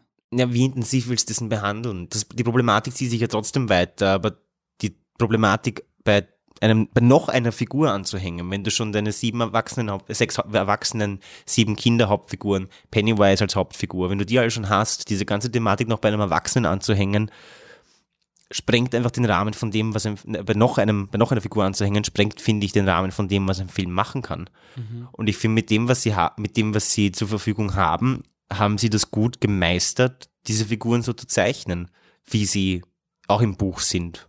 Also was mein Problem ist, ist, dass der Film irgendwie, es existiert außerhalb von Derry einfach nichts. Mhm. Und das, finde ich, gehört halt schon zum Erwachsenwerden dazu, dass du halt ein Leben extern hast. Das wird ja auch thematisiert im Buch, dass du, du hast viel mehr Verpflichtungen, du hast viel mehr Verstrickungen, die dich dann zurückhalten mhm. und die dich behäbiger machen. Mhm. Und eben auch zum Beispiel, wie sie mit dem Bild seiner Frau umgehen, die ist halt voll die Bitch und damit ist es voll okay, wenn man sie aus dem Film rausschreibt. Die, was? Überhaupt nicht. Sie ist so nagging und sie beleidigt seine Bücher und das ist der Grund, warum sie dann nie wieder vorkommt und er keinen Gedanken in den nächsten drei Stunden an sie verschwendet. Mhm. Come on. Also sie ist schon sehr sie, sie haben quasi einen Breakup-Talk, wo er draufkommt, dass sie ihn nicht gecheatet, aber quasi sie hat ihm was vorgelogen und deswegen ist es voll okay, dass er jetzt sie aus ihrem Plot schreibt und nach Derry zurückkommt. Also das habe ich ultra lazy gefunden. So habe ich das nicht empfunden eigentlich. Also ich finde, es gibt überhaupt keine Rechtfertigung dafür aus externer Perspektive, warum die jetzt alle zurückrennen in diese Stadt und dort das machen. Aber um das geht es auch nicht. Ich bin da voll beim Regisseur, wenn ich sage, das ist ein sehr intimer Film und diese Intimität, die brauchst du nicht rechtfertigen. Damit kannst du klarkommen oder nicht. Mhm. Also ich finde nicht, ich habe die Audra nicht als unangenehme Person empfunden in diesem Film. Nicht unangenehm, unnötig. Ich finde halt einfach, dass der Film, dass Muschetti wollte halt einfach den Fokus auf Derry legen. Ja. Ähm, kann er machen. Ich finde es halt nicht gut. Also ich finde halt gerade das fühlt führt dazu, dass It Chapter 2 sich schon anfühlt wie der erste Teil nochmal. Es ist genau der gleiche Film. Sie gehen dann nochmal in die Naples Street, besiegen It fast, mhm. müssen dann nochmal runtergehen und bringen ihn nochmal um, aber diesmal wirklich. Und für mich war das nicht verdient. Also mein Problem im zweiten Teil ist, ich verstehe nicht, wieso sie ihn jetzt umbringen können und vorher nicht. Mhm. Also ich habe jetzt in den Figuren keine Rechtfertigung erhalten, wieso es jetzt funktioniert hat und wieso es beim ersten Mal nicht funktioniert hat. Mhm. Naja, der Vorgang war ja schon ein anderer, den sie gewählt haben im Endeffekt. Ja, aber sie hatten dann quasi ein. Ja, das ist schon klar, aber für mich war es thematisch irgendwie nicht. Also, was, was mir irgendwie gefällt hat, war diese, das Drama in der Struktur, dass du sagst, jetzt ist es persönlich. Das war irgendwie ein bisschen der Hook, oder? Mhm. Chapter 2, The Revenge, this time it's personal. Und das war ja auch im Trailer dieses For 27 years I craved for you, I missed you. Es war so richtig dieses Holy shit, es ist vorbereitet. Mhm. Ich finde aber nicht, dass es im Film so wirkt, dass wäre es irgendwie intimer, der Kampf gegen It. Mhm. Das finde ich schade. Das ist für mich die, der, der, große Punkt, warum ich bei dem zweiten Teil so enttäuscht war, weil äh, dieses This time is personal und noch dazu, wir sind Erwachsene, die unfähig sind. Wie sollen wir jemals eine Chance, also die Stakes im, also die, die, das Drama, wie man das Monster besiegen kann, ist, finde ich, im Buch die Tatsache, dass du sagst, holy shit, als Kinder war es schon scheiß schwer, nur als Kinder bist du einfach resistenter gegen Monster wie It. Mhm. Und jetzt sind wir behäbige alte Leute. Das ist ein bisschen so eine, haben wir unser Leben verschwendet, Diskussion. So ein, wir waren so gut mit, mit 14. Und da haben wir es nicht geschafft. Und jetzt sind wir alle fade alte Säcke und scheiße wie, das ist keine Chance, keine Chance. Ich finde, das macht der Film gar nicht. Okay. Also für mich ist es ein, sie gehen halt in, It, äh, in Derry herum, haben ein paar Flashbacks und dann kommen sie wieder zusammen und verprügeln das Monster. Das ist mein großes Problem mit dem Film. Okay. Ich sehe, was du meinst, aber mich stört das bei weitem nicht so wie dich, glaube ich. Okay, dann sag mir, was du gut findest. Also warum ist, also dann habe ich was anderes im Film sehen wollen. Scheiß mal drauf, das ist halt einfach nicht gemacht worden. Mhm. Wir sehen jetzt, wir reden jetzt von einem anderen Film, wir reden von dem Film, der da ist. Was, was ist da? Was da ist, ist eine, was mir gefallen hat, sagen wir es so, was mir wirklich gefallen hat an dem Film, ist, dass er extrem merkwürdig ist, ist, dass er ein, ein Märchen ist. Ein klassisches Märchen, was auch ein Element ist, das im Buch immer wieder vorkommt. Das klassische Märchen stellt immer wieder die spannende Frage, werden die Helden äh, es schaffen oder wird das Monster sie diesmal fressen? Und ich habe auch nicht gewusst, womit ich rechnen soll bei diesem Film Nummer zwei. Was ich gekriegt habe, war ein solches Märchen. Ein solches Märchen mit einer Erwachsenenbesetzung, war ein eigenartig erzählter Film über Leute, die nochmal zusammenkommen, um das Monster zu töten, Leute, die ihre alten Dämonen nicht losworden sind oder wenn sie losworden sind, dann nur durch Verdrängen. Eben dieses Wiedererinnern an das, was damals eigentlich war, dieses Element, dass die alles vergessen haben und sich jetzt wieder erinnern, das ist im Buch sehr wichtig. Das ist im Film, finde ich, ein bisschen anders genutzt. Mhm. Ähm, finde aber nicht, dass das schlecht genutzt ist. Ich finde das spannend genutzt, dass, dass sie draufkommen durch dieses ganze Erinnern, außer eben Leute wie der Ben, der erstaunlicherweise der Stärkste worden ist. Ich finde, der Ben ist einfach der Stärkste in dem Film und deswegen ist er so fad. Mhm. Ich finde, das ist eine interessante Darstellung von dem Helden sind fade Leute. Leute, die stark sind und die einfach ihre Probleme losgeworden sind, sind fad und uninteressant. Maybe they will save the day, dann sagen wir Danke, aber sie geben nicht viel her. Ben symbolisiert für mich genau das in dem Film. Okay. Und ich, mich stört es nicht, dass so eine Figur mal vorkommt. Ist ja schön. Bland, uninteressant, kriegt der Girl am Schluss voll verdient. Endlich kriegt er das Girl. Sehr schön. Geht's weg, ihr zwei. Ihr seid abgehackt. Ähm, all, äh, ja, all das eben, die anderen haben eben immer noch die gleichen Sorgen, nur vielleicht verdreifacht, wie vorher schon erwähnt, Bill, der sich jetzt um dieses wildfremde Kind kümmert, als wäre es sein kleiner Bruder und sein eigener Sohn und alles auf einmal. Äh, ich finde das gut dargestellt, dass sie immer noch mit den gleichen Dingen zu kämpfen haben. Pennywise nutzt das aus wie früher. Und am Schluss lockt Mike sie eben unter falschem, quasi unter dem falschen Vorwand, dass dieses Ritual of Jüt It besiegen kann, runter. Sie alle glauben voll dem Mike, sie alle kämpfen. Der Glaube hat einfach nichts genutzt. Glaube ist nicht mehr eure starke Waffe. Mhm. Pech gehabt. Also dann waren, finde ich, die Stakes waren dann ab da. Pennywise hat ja den ganzen Film mit ihnen gespielt. Ja. Er hat ja äh, gewusst, okay, Ritual of Shit, lol, die werden mich jetzt da, unten. Deswegen gibt er ihm ja auch das, dem Bill auch das Papier. Dem Ben, oder? Ah, dem, nein, dem, nein, dem Bill stimmt. Dem Bill gibt er das Papierschiffchen. Genau. Genau, er gibt dem Bild das Papierschiffchen eben. Voll so Plothole, sloppy hm. writing. Nein, nein, der mhm. weiß das schon. Die haben vor, das Ritual auf Twitch zu performen. Der haut sich Uhr ab. Der will die unten in seiner Höhle einfach fressen. Der will die da unten umbringen. Irgendwie nicht draußen. Weiß ich nicht genau wieso. Vielleicht ist er dort am mächtigsten oder am unverwundbarsten oder kann sich nur dort in seiner wahren, unter Anführungszeichen, Form zeigen. Und das würde er gern machen. Ähm, und dann verlieren sie eben den Glauben als, als, als, als, äh, als Macht, als ihre Waffe. Und dann werden die Stakes high, dann stirbt doch eine der Figuren endlich. Mhm. Finde ich schön gemacht und dann kommen wir drauf, wie sie ihn wirklich umbringen können. Das ist notwendigerweise ein bisschen komisch. Es basiert auf einem Satz aus dem Buch, glaube ich so. It, ja, it inhabits the, the space. Also es, es ist an die Grenzen gebunden, die der es ist an die Grenzen und Bedingungen der Form, die es annimmt, gebunden. Ja, also wenn es zu einem Vampir wird, dann kann es auch von einem Holzpflock genau, gebracht werden. Genau. Und deswegen können sie halt, indem sie ihn klein machen, können sie oder es oder sie, die weibliche Riesenspinne, indem sie sie es ihn klein machen, können sie ihn umbringen. Mhm. Ist eine schöne Lösung, finde ich. Aber das, was den Film für mich wirklich so spannend und so schön und so erinnerungswürdig macht und warum ich eine persönliche Beziehung zu ihm habe, die ich zum ersten nicht habe, ist dieses Eigenwillige, dieses Seltsame. Mhm. Auf das habe ich mich einlassen und ich bin total verliebt in den Film. Ich habe total mitgelebt. Also es ist wirklich emotional. Der, der einzige, die einzige Rechtfertigung dafür, warum ich den zweiten so gut finde, ist emotional. Okay. Bin voll reinkippt. Sehr gut.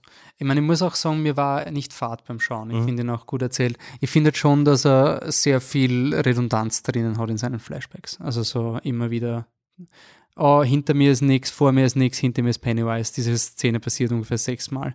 Ähm, und was, was ich auch ganz, ganz schlimm finde, ist halt, er ist, er ist tonal etwas verwirrt. Also er kann oftmals versucht, er Comedy zu verwenden. Mhm ich glaube schon, weil sie es bewusst einsetzen, um zu zeigen, dass Erwachsene Dinge verleugnen, die absurd sind. Also im Vergleich zum ersten Film äh, ist es sehr viel What the fuck is this shit. Vielleicht war es ein Stilmittel, mir ist nur unglaublich am Nerv gegangen, weil ich das generell in Horrorfilmen hasse, dass dieses Snarky, man muss dann kommentieren, wie absurd die Situation ist. Das ist für mich so ein. Pff, aber vielleicht war es ein Stilmittel. Gleich, also das ist mir auf die Nerven gegangen, diese What the fuck, what the fuck, what the fuck, aber eben dieses Verwirrte, dieser Ton, der immer wieder bricht, das meine ich auch mit Eigenwilligkeit. Mhm. Was mich in der erst, äh, im ersten Moment hat mich das so gestört, wie der Eddie angespieben wird vom Lepper, also vom Leplerkranken und auf einmal spielt für eineinhalb Sekunden dieses Lied, oh dieses Eigenartige. Ja. Angel of the Morning ich habe ich hab nicht checkt, was da gerade passiert ist. Ich habe kurz glaubt, ein anderer Kinofilm ist aus Versehen drüber geschnitten worden irgendwie oder aus einem anderen Saal hat es gerade was reingespielt. Mhm. Und dann, wie ich das verdaut habe und akzeptiert habe, dass das gerade passiert ist, habe ich das einfach eingeordnet in diese merk merkwürdige Märchenstruktur. Mhm. Ich bin da gefangen mit ein paar äh, anderen Erwachsenen, die sich mit Problemen, Problemen beschäftigen müssen, die, mit denen keiner von uns klarkommen kann. Und da passieren einfach solche Aussätze und solche verwirrte. Ich glaube auch sowas wird die Intention gewesen sein. Ja, naja, ich, ich tue mir bei dem zum Beispiel halt so schwer, weil ich, und deswegen finde ich cool, dass du da eine andere Perspektive bringst, weil für mich ist diese tonale Verwirrung halt so ein generelles Problem in Storytelling mhm. von, von Mainstream-Filmen, dass du immer der Meinung bist, du musst am Ende einen Witz machen, mhm. damit die Leute sich wieder wohlfühlen, ist eh nicht so schlimm. Also es ist quasi jede, jede Horror-Szene endet mit einem Joke fast. Mhm. Und das ist halt einfach für mich so anstrengend. Das ist so, es raubt halt einfach die ganze Szene. Und du kannst ja mal machen, aber ich finde auch so diese Fake-Suspense mit, wenn ein kleines Kind kann, Richie, Tosia, und so, ah, es ist, mhm. ja, er schreit gerade ein echtes King, äh, Kind an, hilarious, boah, mhm. so awkward. Das ist, der Film ist viel mehr so self-aware und das passt in Scream aber für mich ist es zu wenig ausgeprägt, dass ich ihnen wirklich eine Intention unterstelle und eher sage, ah, es ist halt das, was ein Produzent sagt. Aber vielleicht ist es, ich meine, es muss, der, der Film muss anders sein als der erste. Das ist auf jeden Fall notwendig, weil sonst hat er keine Rechtfertigung. Ähm, wie du gesagt hast, das Memory ist eine sehr spannende, eine unglaublich spannende Verwendung von Flashbacks, die vielleicht wirklich künstlerisch wertvoll ist ähm, ich habe oft gelesen, die Flashbacks, also ich habe so ein paar so, so, so, so, zynische Kritiken, so lol, Film ist so unnötig, äh, jetzt erinnern sie sich an Szenen, die nicht, nicht mal mhm. wichtig genug waren, um im ersten Film vorzukommen ja. und dann tun sie, als wäre es wichtig. Und das finde ich spannend, dass du das erste Mal in einem Mainstream-Film oder generell in einem Film habe ich das gehabt, dass du, dir wird ein Film ähm, präsentiert, das ist faktisch korrekt passiert. Das ist die hundertprozentige Geschichte von It Chapter 1. Mhm. Genauso wie die Figuren im, im Film. Startest du den zweiten Teil unter dem Glauben, alles über die Vergangenheit zu wissen und mhm. kommst dann drauf, es gab massive Lücken. Mhm die komplett widersprüchlich waren, also auf die du gar keinen Hinweis vielleicht gehabt hast. Und da kann, dann, kann man dann kontinuierliche Diskussionen führen. Und das glaube ich schon das Bewusste. Plötzlich kommen sie drauf, sie haben ein Clubhaus gebaut. Clubhaus gebaut. Ja, Was? Wann? Wie? Hm. Und das Sinn dieser Szene ist jetzt nicht, dass ich ein Flowchart in meinem YouTube-Video mache, wo ich den Leuten erkläre, dass ich das gar nicht ausgehen kann, weil zwischen den Tagen liegt so und so viel mhm. Zeit, bla, sondern der Film macht es schon bewusst, dass er sagt, du, du bist dir nicht der gesamten Message bewusst. Mhm. Und was mir auch sehr gefallen hat, ist zum Beispiel eine zu, zusätzliche Layer für die Figuren, zum Beispiel Bill, der seinen Bruder angelogen hat. Mhm. Und das finde ich einen sehr spannenden Konflikt für mhm. den Helden am Schluss.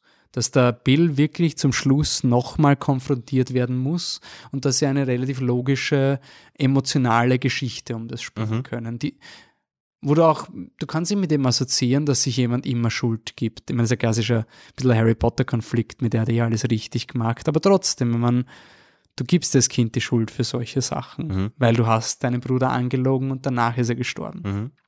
Ein Freund von mir hat sogar gemeint, das könnte man so interpretieren, dass das das erste Verbrechen ist. Das quasi immer ein Cycle of, mhm. of Injustice startet it im neuen Film ist es quasi der Mord okay. an dem Pärchen, weil mhm. der It auch nicht dabei ist, sondern er wird heraufbeschworen durch die Ungerechtigkeit der Menschen. Mhm. Ist überhaupt nicht im Buch, aber ich finde es voll cool. Ja, ist interessant. Es, es ist ja komplett was anderes und er, er meint halt quasi, das ist so der, der Ursprung von dieser neuen It. Also quasi es, es benötigt nur eine kleine Ungerechtigkeit, um das zu starten.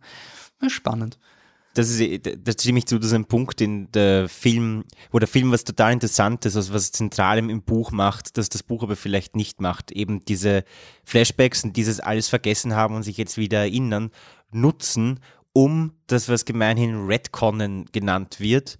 Also in Retrospektive die Kontinuität ändern genau, einer Geschichte. Um das bewusst als Stilmittel zu benutzen. Ich finde das wirklich cool.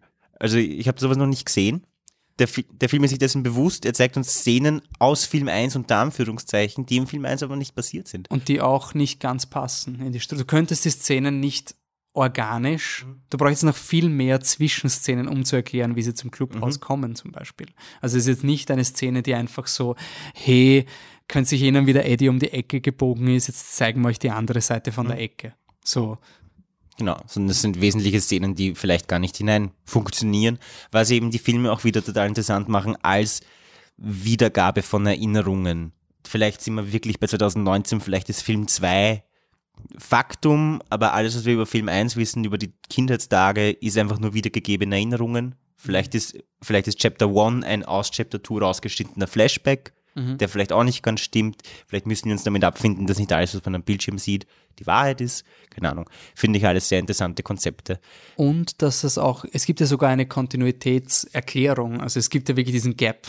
Mhm. Das ist auch sehr schlau irgendwie. Es gibt einfach in der Mitte vom Film eins einen Gap, wo sie ein paar Wochen nicht miteinander zu tun haben das ist eigentlich ein gefundener Fressen. Ich denke mir immer, es gibt so, es muss so, Wörter, so Sätze geben, wo sich die, die Autoren dann high-pfeifen in Retrospektive. so, scheiße, wie rechtfertig. Boah, kannst dich erinnern an diese eine Montage in Film 1? Yes, High-Five! Jetzt haben wir Erklärung. Also, dass du das auch in dem Film 1 akzeptiert hast, dass sich da nichts verändert und nichts Wichtiges passiert ist. Mhm. Und dass man dann sehr wohl sagen kann, hey, schau mal genauer hin. Also, das, das finde ich auch spannend. Ähm, noch was zur Memory-Diskussion? Kann man da noch ein bisschen was rausholen? Oder? Hm. Belassen wir es mal dabei, vielleicht fällt uns noch was ein. Spiritualität, Glaube und das Ritual von Chüt. Hm. Ähm, hätte ich nicht geglaubt, dass dieses Wort fällt. Ja, das Chut in dem Film ja. kommt. Oder Chut, Chat ist, glaube ich, im, ich glaube, Chut ist im Deutschen und Songs im Englischen. Der schreibt sich mit Ü auf jeden Fall. Ich bin mir ah, okay, sicher, beim Audiobuch, ich, wie gesagt, ich habe sieben Versionen von Stephen King gerade in meinem Kopf und im Audiobuch ist es Chat, mhm. deswegen mhm. war ich nicht mehr sicher. Nee, wahrscheinlich spricht man sie Chut, Chut spricht man es wahrscheinlich aus äh, im Buch ein Indianerritual, mhm. wo sich zwei Leute gegenseitig auf die Zunge beißen und sich Witze erzählen, bis die andere, bis eine Person aufgibt. Ja, der Leut und das böse Monster. Also ein ah, Mensch ja. und ein böses Monster beißen sich gegenseitig auf die Zunge. Und das machen sie auch so im Buch. Mhm nicht im Film. Ähm, und ich war total weg, dass jetzt wirklich Stephen King Spaciness kommt. Und lustigerweise, trotz What the fuck is this shit, das sind die einzigen Szenen, wo der Film nicht das Bedürfnis hat, so ironic. Dieses Ritual wird irgendwie nie ironisch mit den mit Augen, mhm. schon ein bisschen, aber nicht schlimm. Und ähm, ja, es kommt aus dem Welt oder von irgendwoher. Mhm. Und passt auch zum, also das finde ich wirklich so ein, da kann man, wenn man gut sieht, dann kann man auch schön ernten. Die Punkte, die drei Leuchtkugeln kommen schon im ersten Film vor. Und jetzt können sie sie nochmal einbauen als die wahre Form von It. Das finde ich sehr organisch und, und sehr toll. Sie verwenden auch Beverly ganz gut dazu, also mit dieser ganzen Sache. Ähm, also da, da nimmt sich der Film einfach von seiner eigenen Kontinuität sehr viel raus, was vielleicht nicht unbedingt aus dem Buch war, sondern verwendet schlau. Und jetzt ist dann dieser große Plot, Mike macht ein Ritual, die Leute müssen herumgehen, Flashbacks triggern und dann kommen sie wieder zusammen und dann können sie It einfach besiegen, weil das haben schon mal weise Indianer gemacht und wie wir wissen, bei Stephen King sind Indianer urweise und haben meistens Voll. Zauberkräfte und ähm, das hat mir überhaupt nicht taugt, dass du einfach so, sobald du etwas Übernatürliches in ein Regelwerk presst, ist es ganz, ganz schlimm. Sobald du sagst, oh, wir müssen nur das machen und jeder findet sein Totem und dann können wir den Totem reinwerfen das war und dann können, ja. es war wirklich so ein, hä? Und deswegen würde ich den Film unbedingt ein zweites Mal sehen, weil es stimmt halt nicht. Und es ist einfach nur die Craziness von Mike und ich finde, Mike kriegt in diesem Film so viel Character Development. Also durch diese Verzweiflung, also wie weit dieser Mensch gehen muss, um die Leute zurückzuholen. Es gab nie Hoffnung, es gab nie einen Masterplan, es gab nie eine Prophezeiung, dass man It besiegen mhm. kann. Er hat das gebraucht, um in Derry nicht den Verstand zu verlieren. Das sagt, finde ich, sehr viel aus in einer kurzen Zeit und es sagt viel über Stephen King aus. Also es ist eine, eine wirklich, es ist zwar nicht im Buch passiert, aber so funktioniert Stephen King, glaube. Mhm. Ähm, könnte man jetzt kontrastieren mit, den, mit der Batteriesäure aus der TV-Serie, weil es eine ähnliche Idee ist. Also in der TV-Serie kommen sie drauf, hey, wenn du dran glaubst, dann ist es gut. Mhm. In der TV-Serie ist essentiell, der, im Buch gibt es ja auch dieses, wenn du glaubst, wird schon passen. Also Glaube ist sehr wichtig bei Stephen King, das braucht man gar nicht leugnen. Ja. Glaube ist ein sehr wichtiges, eine sehr wichtige Waffe, eine sehr wichtige Methode, um vielleicht einfach nur sich selbst bei Verstanden am Leben zu halten, wie es Mike eben auch macht. Aber die, das, was das TV-Movie als die Bedeutung vom ganzen Film verkauft. Dieses, wenn du glaubst, dass es Medizin ist, dann ist es Medizin. Das ist toll, Eddie. Das ist halt was, was im Buch Eddies Mutter sagt, um zu rechtfertigen, dass sie ihren Sohn misshandelt hat, jahrelang eigentlich. Äh, was, was, was ihre Rechtfertigung dafür ist und das ist nichts Positives. Der TV-Film sagt, da, das ist die Waffe gegen, gegen Pennywise. Du musst glauben und egal was du glaubst, Hauptsache du glaubst. Es ist so plump. Es ist so. Es ist- America! Ich, will, ja, ich wollte gerade sagen, es ist amerikanisch. Negativ irgendwie. amerikanisch. Ja. Also nicht generell amerikanisch, Klischee. sondern das, was man Es ist Klischees amerikanisches sagt. Klischee, ja, Ja. voll.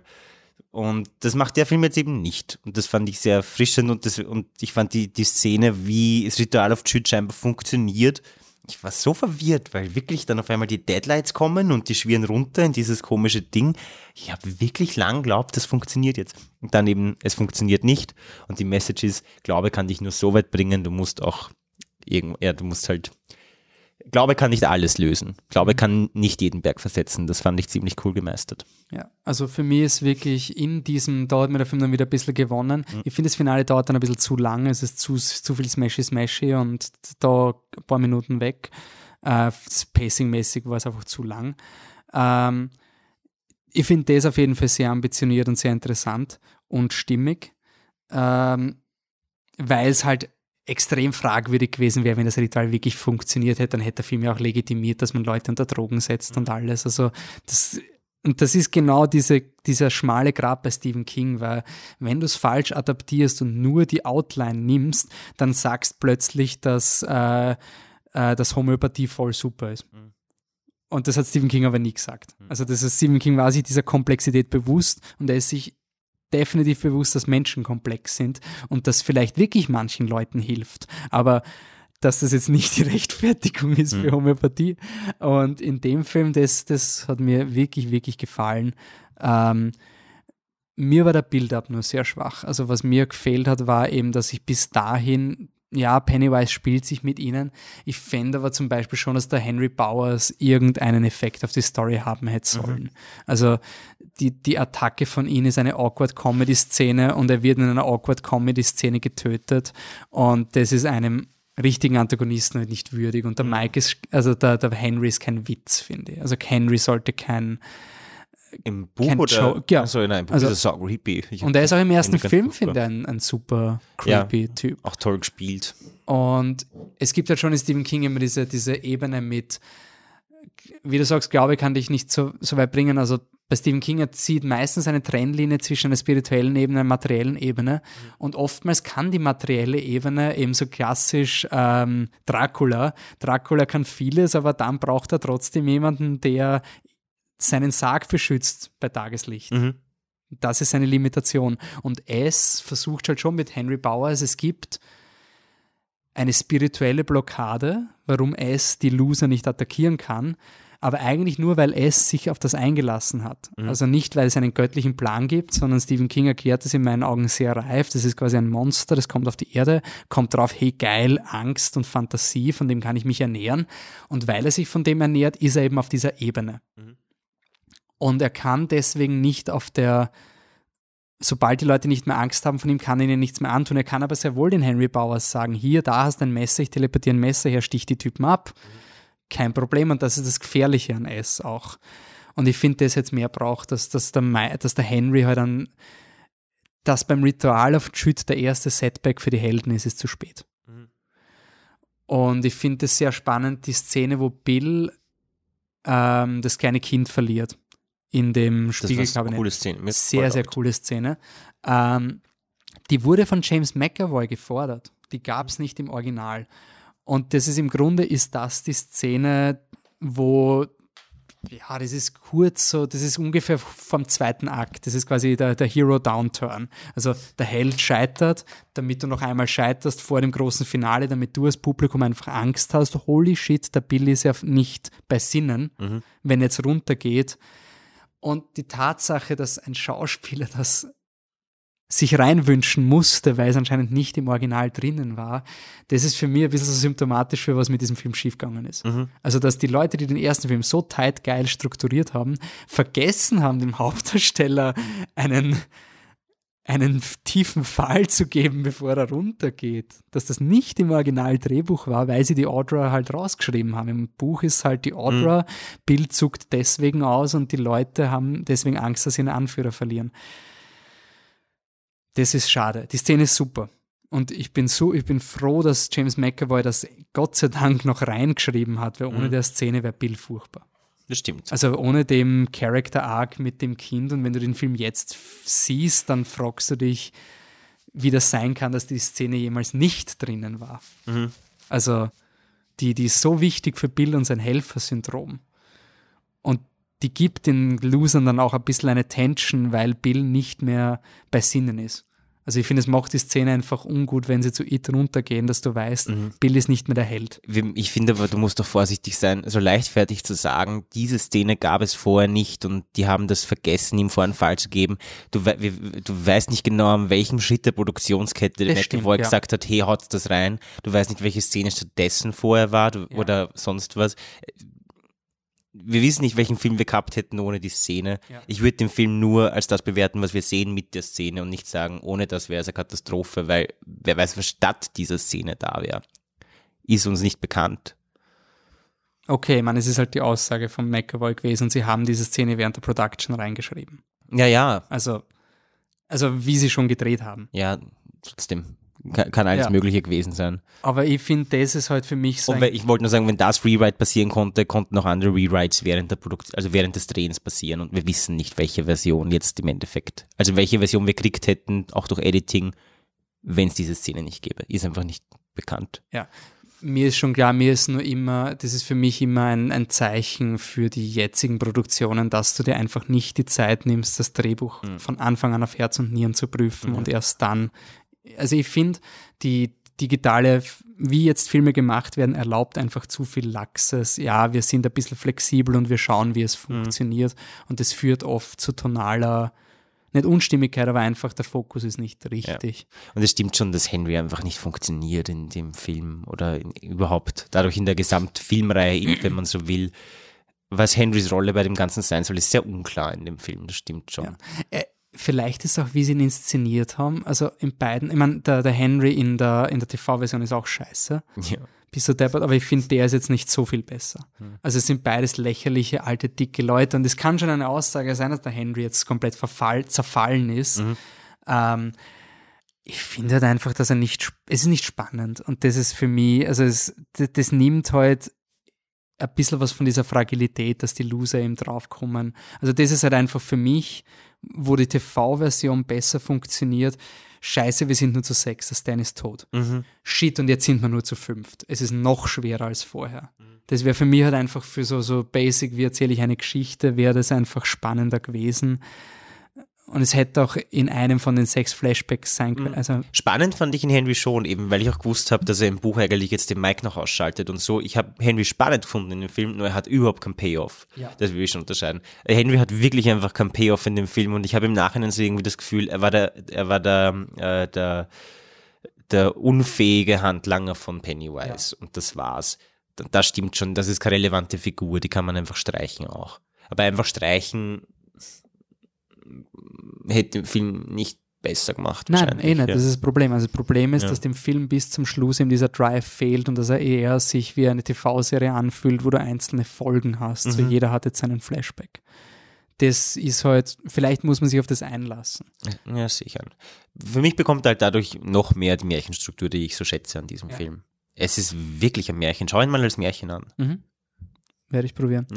Ähm, gut, dann kommen wir noch zu einem riesen Redcon, oder? Ähm, die ganze Motivation, also die Story von Richie. Redcon. So groß finde ich ihn ja gar nicht. Eigentlich oder? überhaupt nicht. Ja. Aber super äh, total spannend einfach. Ja. Ähm, Richie und Eddie, das ist einfach eine sehr ähm, interessante und ambitionierte Änderung. Änderung. Es gab anscheinend gab es Leute, die das die ganze Zeit schon in den Büchern gelesen haben, mhm. dass äh, Richie eine unterdrückte homosexuelle Seite hat mhm. und sie und Gefühle hatte für Eddie.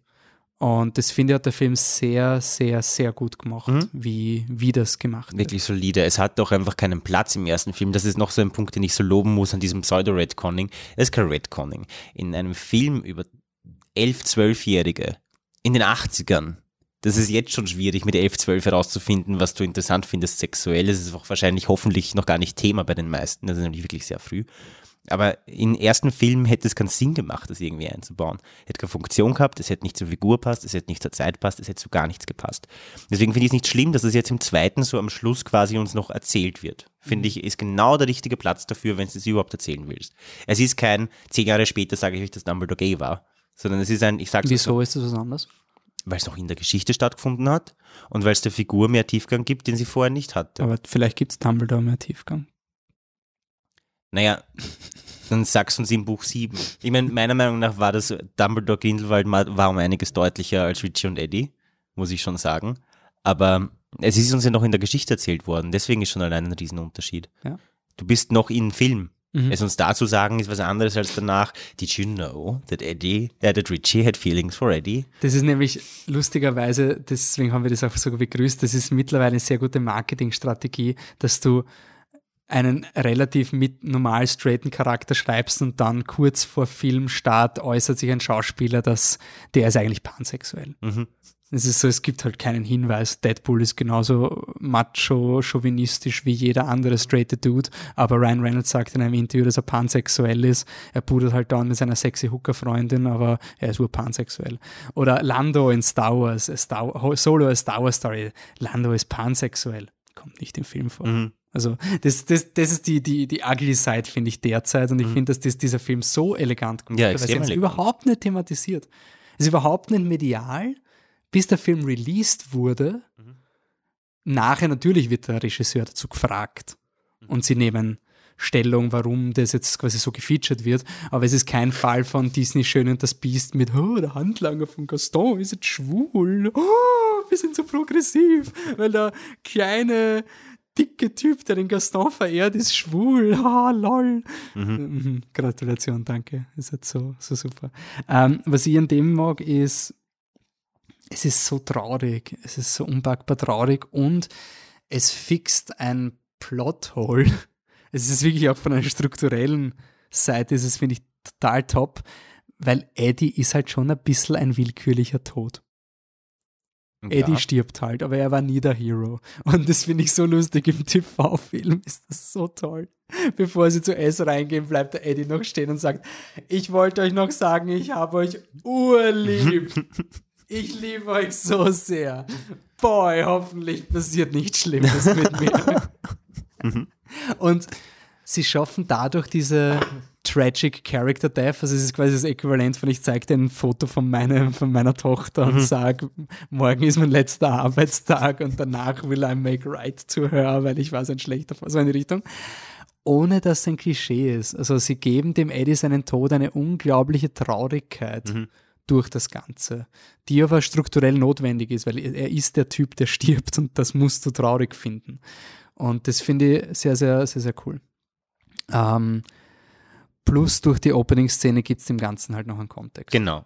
Ich glaube auch, dass das einer der, entweder die Entscheidung, diese Opening-Szene zu drehen, hat beeinflusst, was sie mit Richie und Eddie gemacht haben, oder die Entscheidung, Richie zu einer homosexuellen Figur zu machen, hat beeinflusst, dass sie die Opening-Szene reingenommen haben. Ich glaube nicht, dass das komplett ohne Zusammenhang ist in der Mhm. kann ich Produktionsgeschichte. mir nicht vorstellen. Ja, voll. Es gibt nämlich dem, das, das habe ich auch nochmal extra cool gefunden. Die Opening-Szene habe ich so schon sehr gemocht, aber als das dann einen Bogen gespannt hat bis zum Ende, den für mich sehr überraschenden Bogen, obwohl es natürlich ab dem Moment klar ist, wo Pennywise zu Richie sagt, I know your dirty little secret. Mhm. Das war circa in der Mitte vom Film. Ja, ungefähr. Also, dass es diesen Bogen dann dadurch noch gegeben hat, macht den Film für mich nochmal also noch besser strukturiert. Mhm. Er ist so nicht so tight, er ist nicht so sauber strukturiert wie der erste. Ja. Auf keinen Fall. Aber das macht ihn für mich nochmal zu einem besseren Film als den ersten. Ich finde, er braucht diese saubere Struktur nicht und jede Struktur, die er hat, wie diese vage Verbindung zwischen Richie und Eddie und der Opening-Szene, jede dieser Verbindungen, wie lose kleine Spinnenfäden, die das Ganze so ein bisschen zusammenhält, aber auch nicht, das macht den Film für mich so interessant und schön. Was mir gefallen hat auch an dem ist, dass Szenen dann einen neuen Tiefgang gekriegt haben, also zum Beispiel die Clubhouse-Scene, die, da- wo, wo Richie und Eddie halt so fuseln miteinander. Ja, voll. Und das ist plötzlich ein komplett neuer Kontext und das ist die Szene, gibt der Geschichte plötzlich mehr. Also es, ja, es ging auch um was anderes im Clubhouse, aber das habe ich sehr spannend gefunden. Wo der Film einen dramaturgischen Bogen spannt, der fragwürdig ist, ist Stanley. Ja. Ähm, Das war für mich dann vielleicht echt noch der Grund, warum der Film einen richtig schalen Beigeschmack hinterlassen hat, weil für mich war es dann so ein, der Film ist super happy peppy. Es ist überhaupt keine Stephen King Melancholie. Es ist wirklich so, jetzt haben wir alles geschafft, jetzt vergessen wir auch nicht mehr, jetzt ist alles hat einen Bogen und by the way, hier ist noch ein Brief, wo Stanley sagt, I killed myself for you. ja, es war ein taktischer, Ja. taktischer Kill. es, wär- ich fände es ich fänd's nicht so, das Problematische dran ist, dass es eben im Rahmen von diesem Happy End enthüllt wird, mit diesem, die Musik ist fröhlich, es ist alles hell, es wird uns erzählt, wie so die, wie ein Großvater, der seinem Enkelkind erzählt, wie schön die letzten Jahre seines Lebens war, bevor er stirbt. So ähnlich erzählt uns Stan im Voice-Over, ich wusste, dass ich zu viel Angst haben werde und deswegen habe ich beschlossen, ich bringe mich um. Also es war, es war mehr das, äh, wie sie es rüberbracht haben, als was passiert ist, was problematisch ist. Äh, Die Idee an sich finde ich gar nicht so dumm. Die, die, Idee fand ich im ersten Moment nicht dumm. Zu sagen, äh, okay, passt auf, wir wollen zwar in Stan umbringen wie im Buch, aber wir wollen, und es ist relativ offensichtlich, dass das der Grund ist, dass diese sieben Helden, die wir einen Film lang gefeiert haben, wir wollen nicht eine von denen mit einem Fingerschnipp in den ersten zehn Minuten des Films zu einem Versager, zu einem, also von einem Loser in einen echten Loser quasi verwandeln. Ähm, ich verstehe die Motivation. Ich finde den Schritt ganz interessant. Ich finde, es passt thematisch in den Film. Das ist ja das Tragische dran. Sie sind geeinter zu sechst, wenn alle sechs glauben, als zu siebt, wenn einer nicht glaubt. Es passt halt leider thematisch in den Film. Und man muss halt immer diese, was wir auch in Game of Thrones schon diskutieren, man muss immer den Trennstrich ziehen zwischen, sagt das eine Figur oder ist es Genau. die Message? Und das ist eben das Problem. Der Film, der Film handhabt so, als wäre es die Message.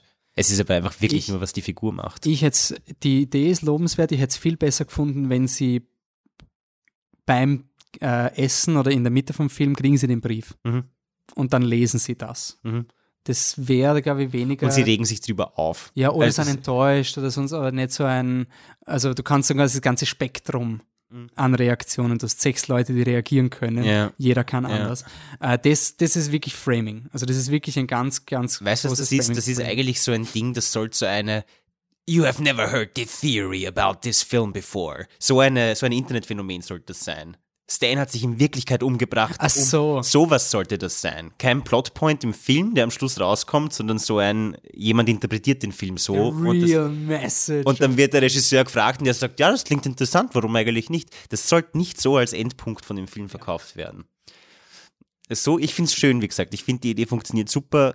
Coole Theorie, aber in der Frage, wie sie es umgesetzt haben, ist einfach eine Katastrophe, weil es schon, es ist sehr insensitiv. Es ist, es verkauft Selbstmord eben als Heldentat. Was ist einfach, weiß ich nicht. Ich finde, Heldentum ist ein sinnloses Konzept, aber halt, wenn du mit Heldentum als Konzept arbeitest, darfst nicht so was wie Selbstmord zum Helden. Zum, das finde ich auch in Harry Potter so kacke. ja. Äh, Geht nicht. Ähm, na gut, dann kommen wir zum Ende and the ending sucks, oder?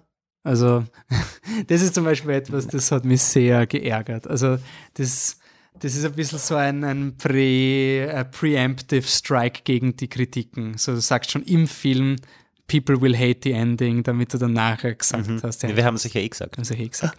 Äh, X-Men Apocalypse und sie kommen aus der Rückkehr raus und sagen, oh, the third movie is always the worst in the trilogy. Hint, hint, get it, weil es der dritte X-Men-Film Haha, oh lol. Ähm, Stephen King selber kommt vor und trasht seine eigenen Enden. Ähm, ja, man wirft Stephen King vor, dass er keine guten Enden schreibt. Das ist ein sehr berühmter Vorwurf, ja. Ein sehr verständlicher. Seine Enden sind so komisch, oft. Also in den meisten seiner Büchern sind die Enden komisch. Ich glaube, die großen Ausnahmen sind Carrie, Misery, Mhm. Shining. S. Ach so. Also vielleicht nicht im Popular, ich finde schon, Ich, dass das ich finde das Buch Ende von S sehr gelungen. ein ausgezeichnet. Ich finde, wenn, deswegen war ich auch bei diesem Film so enttäuscht, weil man dachte, du hast wirklich den Blueprint. Also, ja. das ist eine Geschichte mit einem epischen Finale, also die, was auch sich durchzieht thematisch. Also die, die ganze Geschichte von Derry kommt zum Schluss zurück und so. Und du hast wirklich so einen riesen Circle, der sich schließt, wenn dann die Stadt so halb untergeht. Aber Bill beißt Pennywise auf die Zunge und Pennywise schleudert Bill an einer riesen Schildkröte vorbei ins Makroversum. Ja. Also es ist schon strange. Es, Es ist ist, strange. schon sehr eigenartig. Und das ist eben das, was gemeinhin halt schlecht verkauft wird.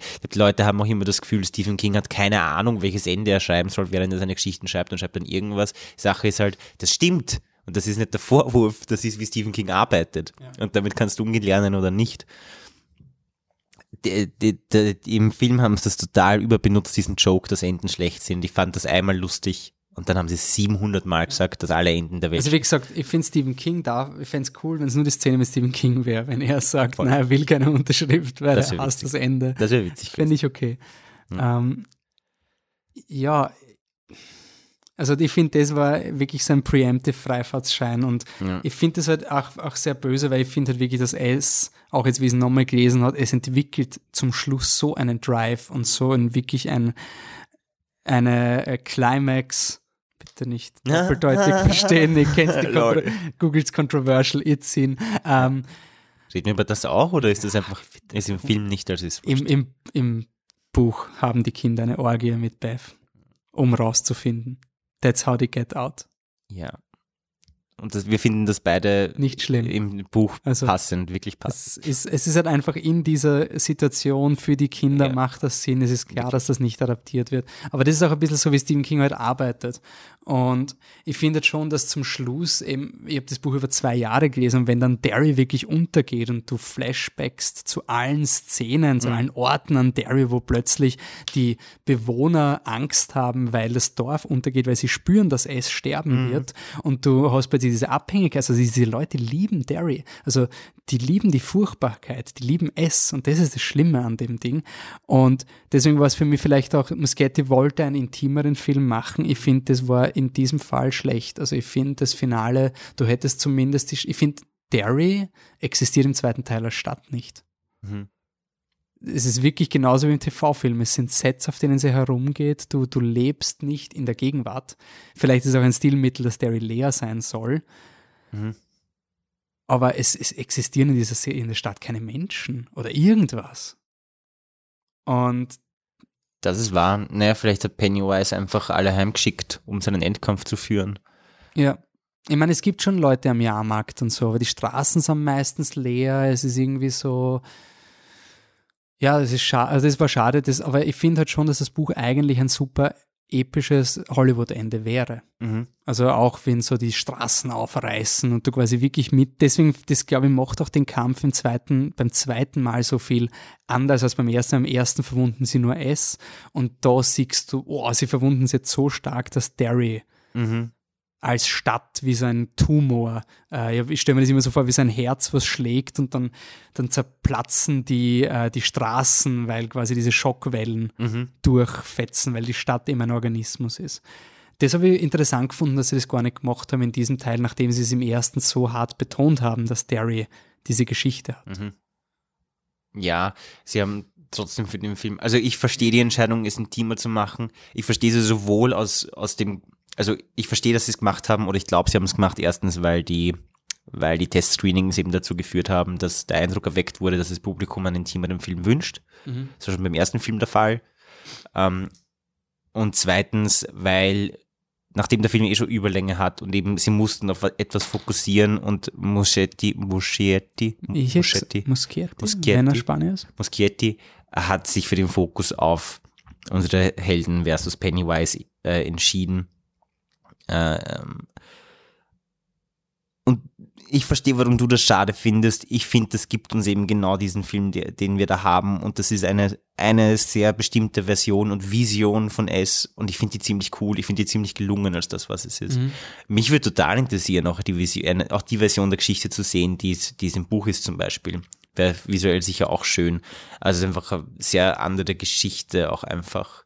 Pennywise ist auch im Buch, im Buch wie im Film, aber auf sehr unterschiedliche Art und Weise habe ich am Schluss Mitleid mit Pennywise. Das Ja. äh, finde ich, auch eine Stärke. Also King hat mich am Schluss von It total überrascht damit, dass ich auf einmal wirklich schlimm finde, was die da mit dieser Sp- Spinne machen.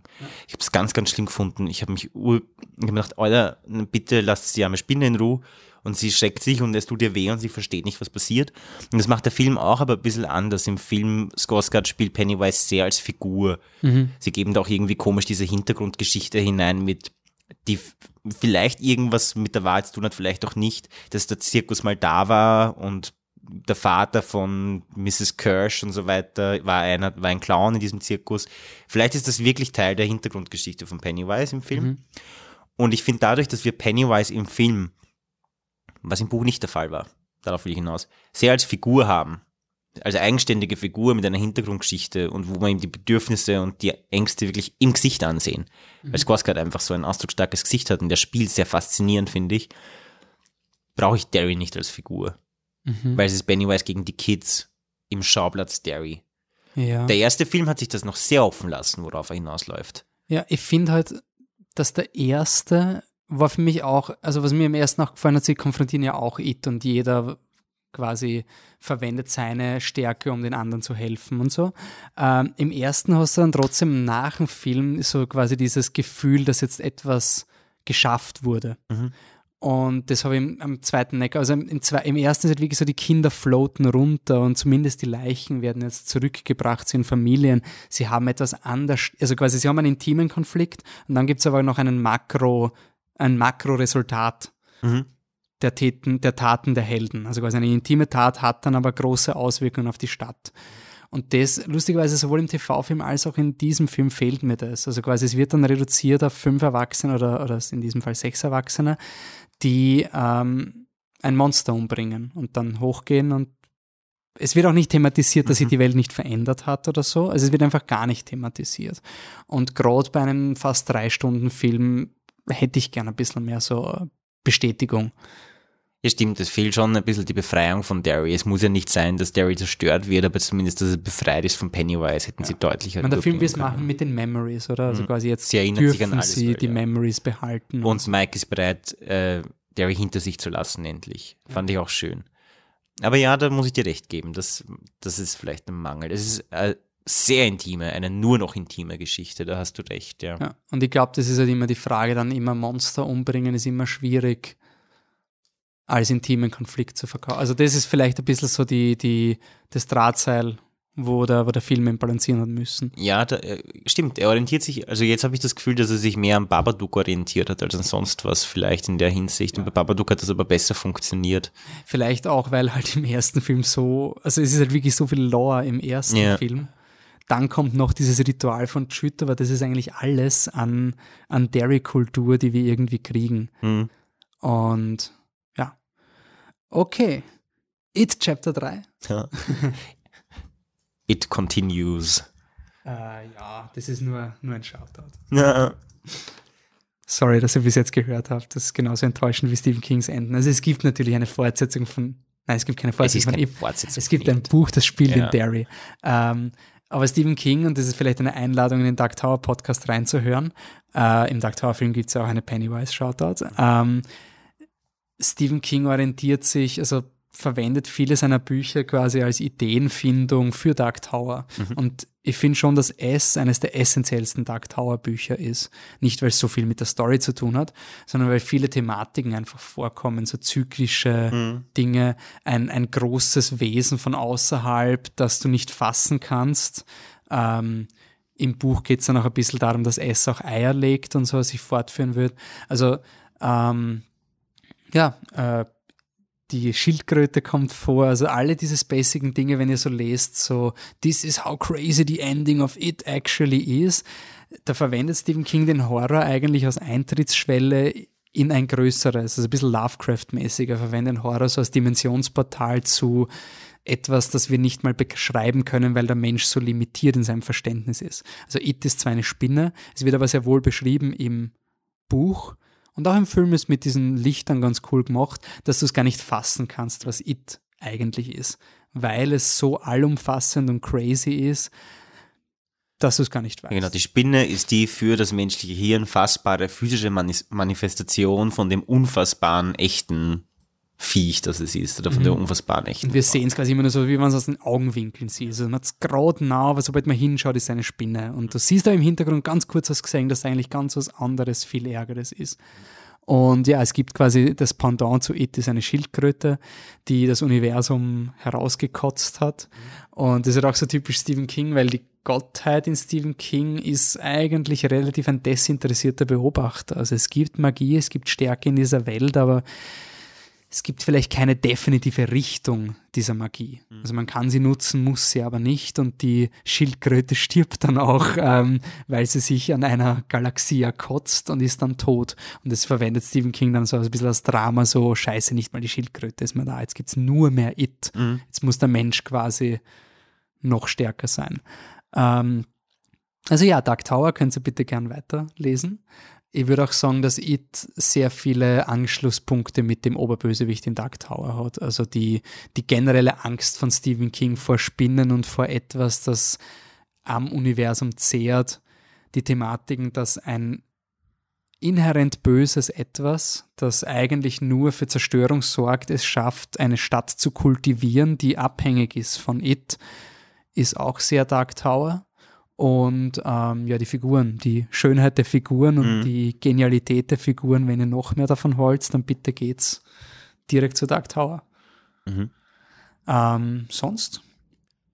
Ja, vielleicht noch kurz zu dem tatsächlichen Buch, das auch in Derry spielt, Insomnia. Ist auch, ich finde es auch cool. Braucht man, kann man auch lesen. Ja. Weiß ich nicht. Aber erwartet euch kein Sequel zu It. Es ist noch, also Insomnia ist wirklich nur äh, Inführung zu Dark Tower im Endeffekt. Ja. Noch, also viel mehr als It. Und es ist auch ein sehr esoterisches Buch. Da geht es gar nicht so um Horror, da geht es um einen schlaflosen Menschen, der dann quasi die Hyperrealität des Universums sieht und die, so die. Levels, die Realitätslevels. Ja. Und die sind wie Dark Tower turmförmig aufgebaut und der levelt dann nach oben und wird immer mehr. Voll das schräge Buch. Es ist wirklich weird. Es passt aber thematisch extrem gut an zu diesem Ganzen, was in S noch so am Rand ist. Dieses ganze Spirituelle mit der, mit der Schildkröte und so. In Dark Tower geht sehr, also in, in Insomnia geht es sehr viel um Bestimmung versus Zufall, um eine göttliche Ordnung. Also der der, der Böse in Insomnia ist der Zufall und die Guten sind die Ordnung. Aber Ordnung und Zufall müssen sich irgendwie die Waagschale halten. Es ist wirklich heavy stuff und auf einer konzeptuellen Ebene sehr cool. Und es kommen auch ein paar It-Referenzen vor, die Leute dann dazu geführt haben zu spekulieren, dass It vielleicht wirklich der Oberbösewicht in Dark Tower ist. Aber ich glaube, Stephen King selbst hat sogar dementiert. ich glaube, das ist recht leicht zu widerlegen, ohne. Nee, es ist auch nicht notwendig, weil es muss nicht immer der, jeder der Vater von allen sein. Ja. Also sometimes a story is just a story and sometimes a clown is just a clown. Uh, aber es gibt ja noch, darf man, ist das ein Spoiler für den Text? Äh, in, in Dreamcatcher. Bitte sag's, weil Dreamcatcher wahrscheinlich die wenigsten gewesen. In Dreamcatcher finden, ich weiß jetzt nicht mehr, wie das genau ist, aber finden die Figuren einen Notizzettel oder es steht irgendwo als Graffiti, auf dem steht Pennywise lives. Ah ja, ja, ja, ja. Oder? Das, ja. Ist das nicht so? Wie war das genau? Ich weiß es ich nicht weiß mehr. es nicht mehr, aber ich, jeden Fall- ich, ich habe es mal in einem Wiki gelesen, weil ich Dreamcatcher nicht gelesen habe. Okay. Aber Stephen King hat natürlich einen eigenen Mikrokosmos geschaffen, also alle seine Figuren, also Derry ist ja in Castle Rock, gibt es eine Serie, die du schon erwähnt hast. Mhm. Ja. Da gibt es zwei Dinge, die man anscheinend mit Bauchweh so interpretieren könnte, als wäre es eine S-Referenz, aber es gibt keine dezidierten S-Referenzen in Castle Rock. Ähm, es gibt zum Beispiel in It kommt, beim Blackspot kommt der ähm, der Hausmeister von Shining vor, oder? Ähm, der ist quasi in, in It gibt es quasi einen, ähm, eine Geschichte, einen Flashback, wo Leute flüchten vor dem Feuer und, da, und der Typ, der da arbeitet, weiß, wo sie hin müssen, weil er so einen Instinkt hat. Und wenn man Shining gelesen hat, das ist glaube ich der Halloran. Ist, Nein, nein, nicht, nein, Halloran Doch, ist der, Dick Halloran, oder? Das heißt du doch. oder ist es der Polizist? Der Hall- ja, wurscht. Aber der Typ ist auf jeden Fall der gleiche. Welcher Polizist? Der Polizist aus It? Ja, das ist der Mr. Nell. Okay, dann ist es wahrscheinlich der Dick Halloran. Ähm, auf jeden Fall, das sind natürlich die Stephen King-Verbindungen, aber natürlich alles dreht sich um seinen Dark Tower. Das heißt, selbst Geschichten, die nicht direkt mit dem Dark Tower zu tun haben, das ist quasi, Stephen King versucht irgendwie die Welt zu, in, in Formen zu pressen. Es kann aber sein, dass ich mich gerade voll falsch erinnere und Pennywise Lives ist eine Notiz von den sieben Kindern. Oder die noch zwischen dem Zeitpunkt zwischen den sieben Kindern und den sechs Erwachsenen stattfindet in Dreamcatcher. Bin mir nicht sicher. Um, the, the Dreamcatcher Jonesy arrives at the Derry standpipe and spray painted there is Pennywise lives Aber in welchem Jahr? over the tribute of the Losers Club. It is Ah, to the Losers Club. It is also seen, ja. okay. Ja, du, es gibt un unendlich viele Monster und, und who knows. Mhm. Vielleicht gibt es wirklich ein It Chapter 3. Wäre schon cool. Ich bin voll dafür. Ich bin auch voll für eine It-Serie. Also gerade etwas, ich mir gedacht habe, in dem zweiten Teil, wo viele Dinge redundant sind, ich hätte überhaupt nichts dagegen, wenn es eine 40 Minuten Beverly-Folge gibt und jede, am Ende von jeder Folge gibt es einen Stinger mit einem Pennywise-Schocker. Hm. Why not? Also als Schon TV fein, ja. Bin ich gern dafür. Castle Rock hast du jetzt geschaut, ist Ja, cool anscheinend, oder? Es geht, es ist, ähm, ich weiß nicht, also es ist, es ist nicht Stephen King Geschichte nacherzählt. Also es ist was ganz Eigenständiges. Es benutzt nur Elemente aus Stephen King. Viele sagen, es fangt den Ton und den Tenor von Stephen King ein, finde ich gar nicht. Mhm. Ich finde, es hat eine ganz andere Erzählstruktur als Stephen King und schaut auch nicht aus wie eine Stephen King Serie. Okay. Äh, aber ich habe es ganz cool gefunden. Die Ideen von Stephen King nicht verwertet, gleichzeitig bei manchen Sachen es ist so nicht Stephen King, dass es, also es wirkt schon so, als wäre das der Hook, damit viele Leute schauen, weil ohne dieses, uh, das basiert auf der Stephen King Castle Rock, ähm, auf diesem Komplex ist es nicht so toll, die Serie, finde Mhm. ich persönlich. Also wirklich eine Geschmackssache. Bin trotzdem gespannt auf die zweite Staffel. Ähm, aber nicht irgendwie erwarten, dass das jetzt die Stephen King-Geschichten neu verknüpft und neue Verbindungen aufzeigt. Überhaupt nicht. Das Ja. war auch ein bisschen der Fehler an Dark Tower. Sie haben zu sehr versucht, diese Shared Universe und diese Verbindungen zu pushen. Und das ist das Coole für die Fans, eben wie du gesagt hast, das ist dann geil, wenn man dann die Conspiracy-Videos hört. Aber das ist ja nicht der Grund, wie wir Mhm. Ja. bei It jetzt gezeigt haben. Es geht ja nicht darum, dass alles connected ist. Das ist dann der Zusatzflavor, der ist noch extra Voll. cool. Stephen King verwendet, äh, Stephen King, Castle Rock verwendet das wirklich leibend für halt, für die, für das, worum es eigentlich geht, was halt erst am Schluss rauskommt. Du weißt urlang nicht, worum es eigentlich geht bei der Serie. Mhm. Und mir hat's halt zu lang dauert. Ich war echt schon so, Alter, ich will das nicht mehr schauen, ich kenne mich gar nicht aus und das macht mir keinen Spaß mehr, mich nicht auszukennen. Und dann aber kommt eben der Punkt, wo sie es erklären und das Lustige ist, kurz vorher, ein, zwei Folgen vorher, ist ein Punkt, wo du, wenn du Stephen King kennst, kommst du jetzt drauf, und das ist aber, du kommst drauf, weil du die Verknüpfungen erkennst und weil du checkst als Stephen King-Fan, worum es eigentlich geht. Zwei Folgen später ist der Reveal, das ist quasi der Payoff für dich als Stephen King-Fan. Payoff für dich als Nicht-Stephen King-Fan wäre, wow, what?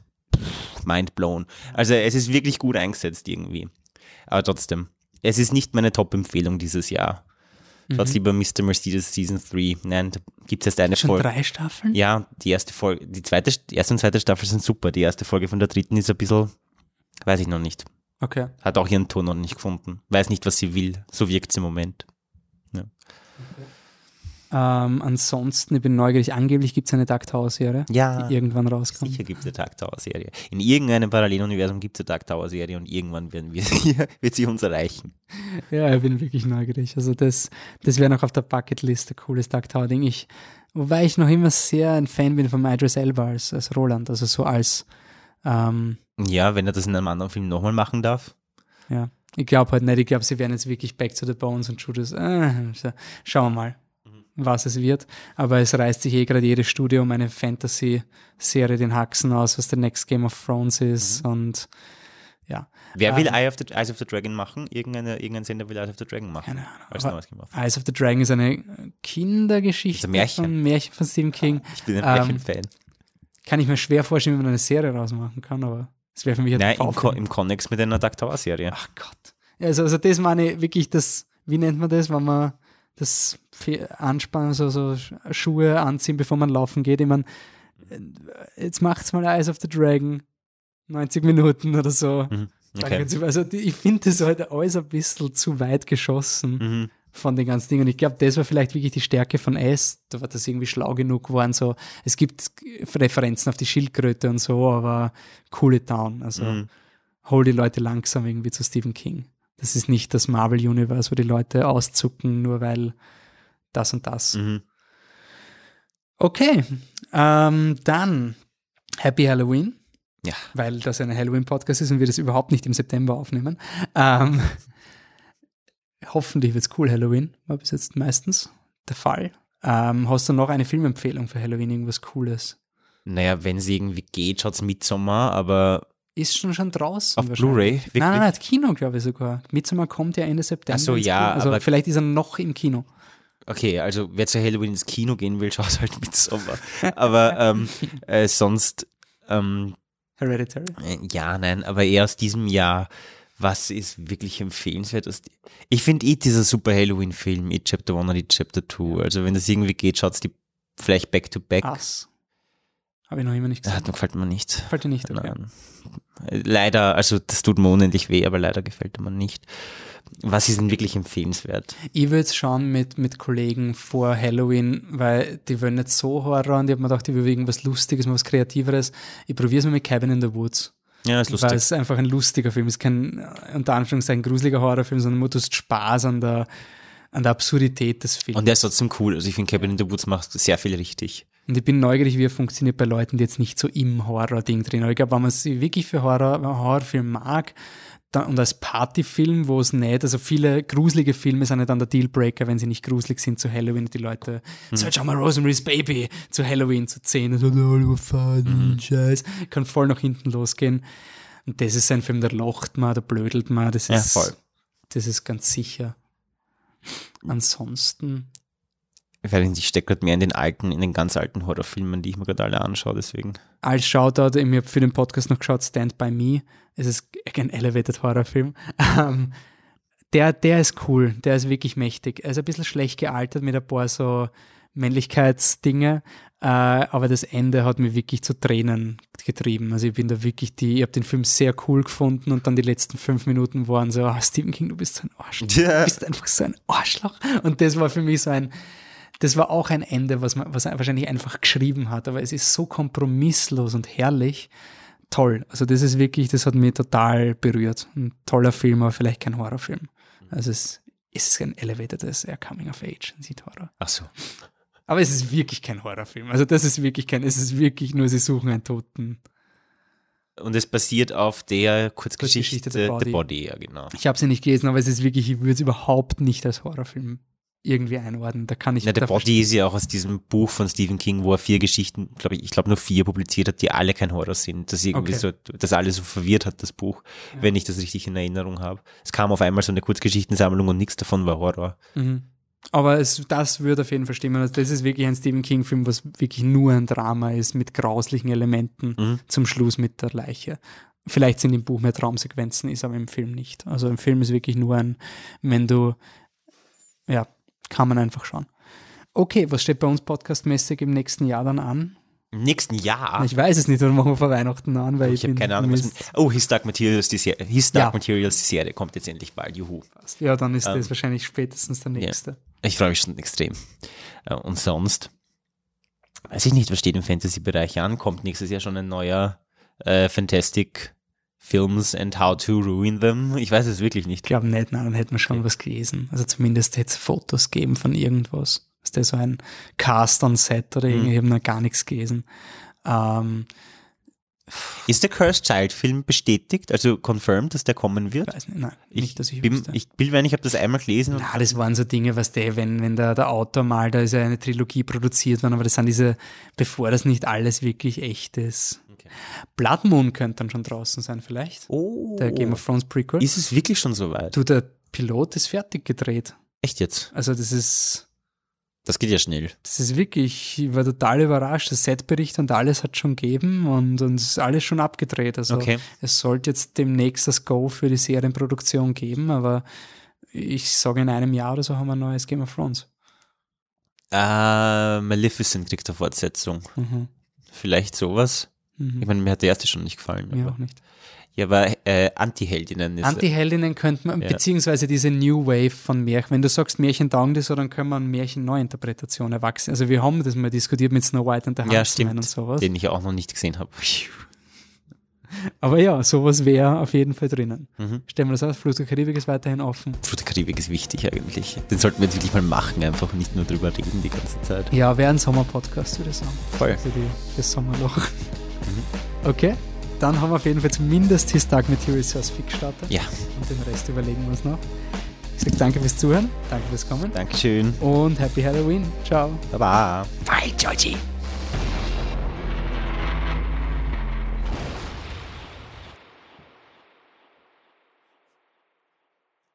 Wir haben keine Intro-Musik?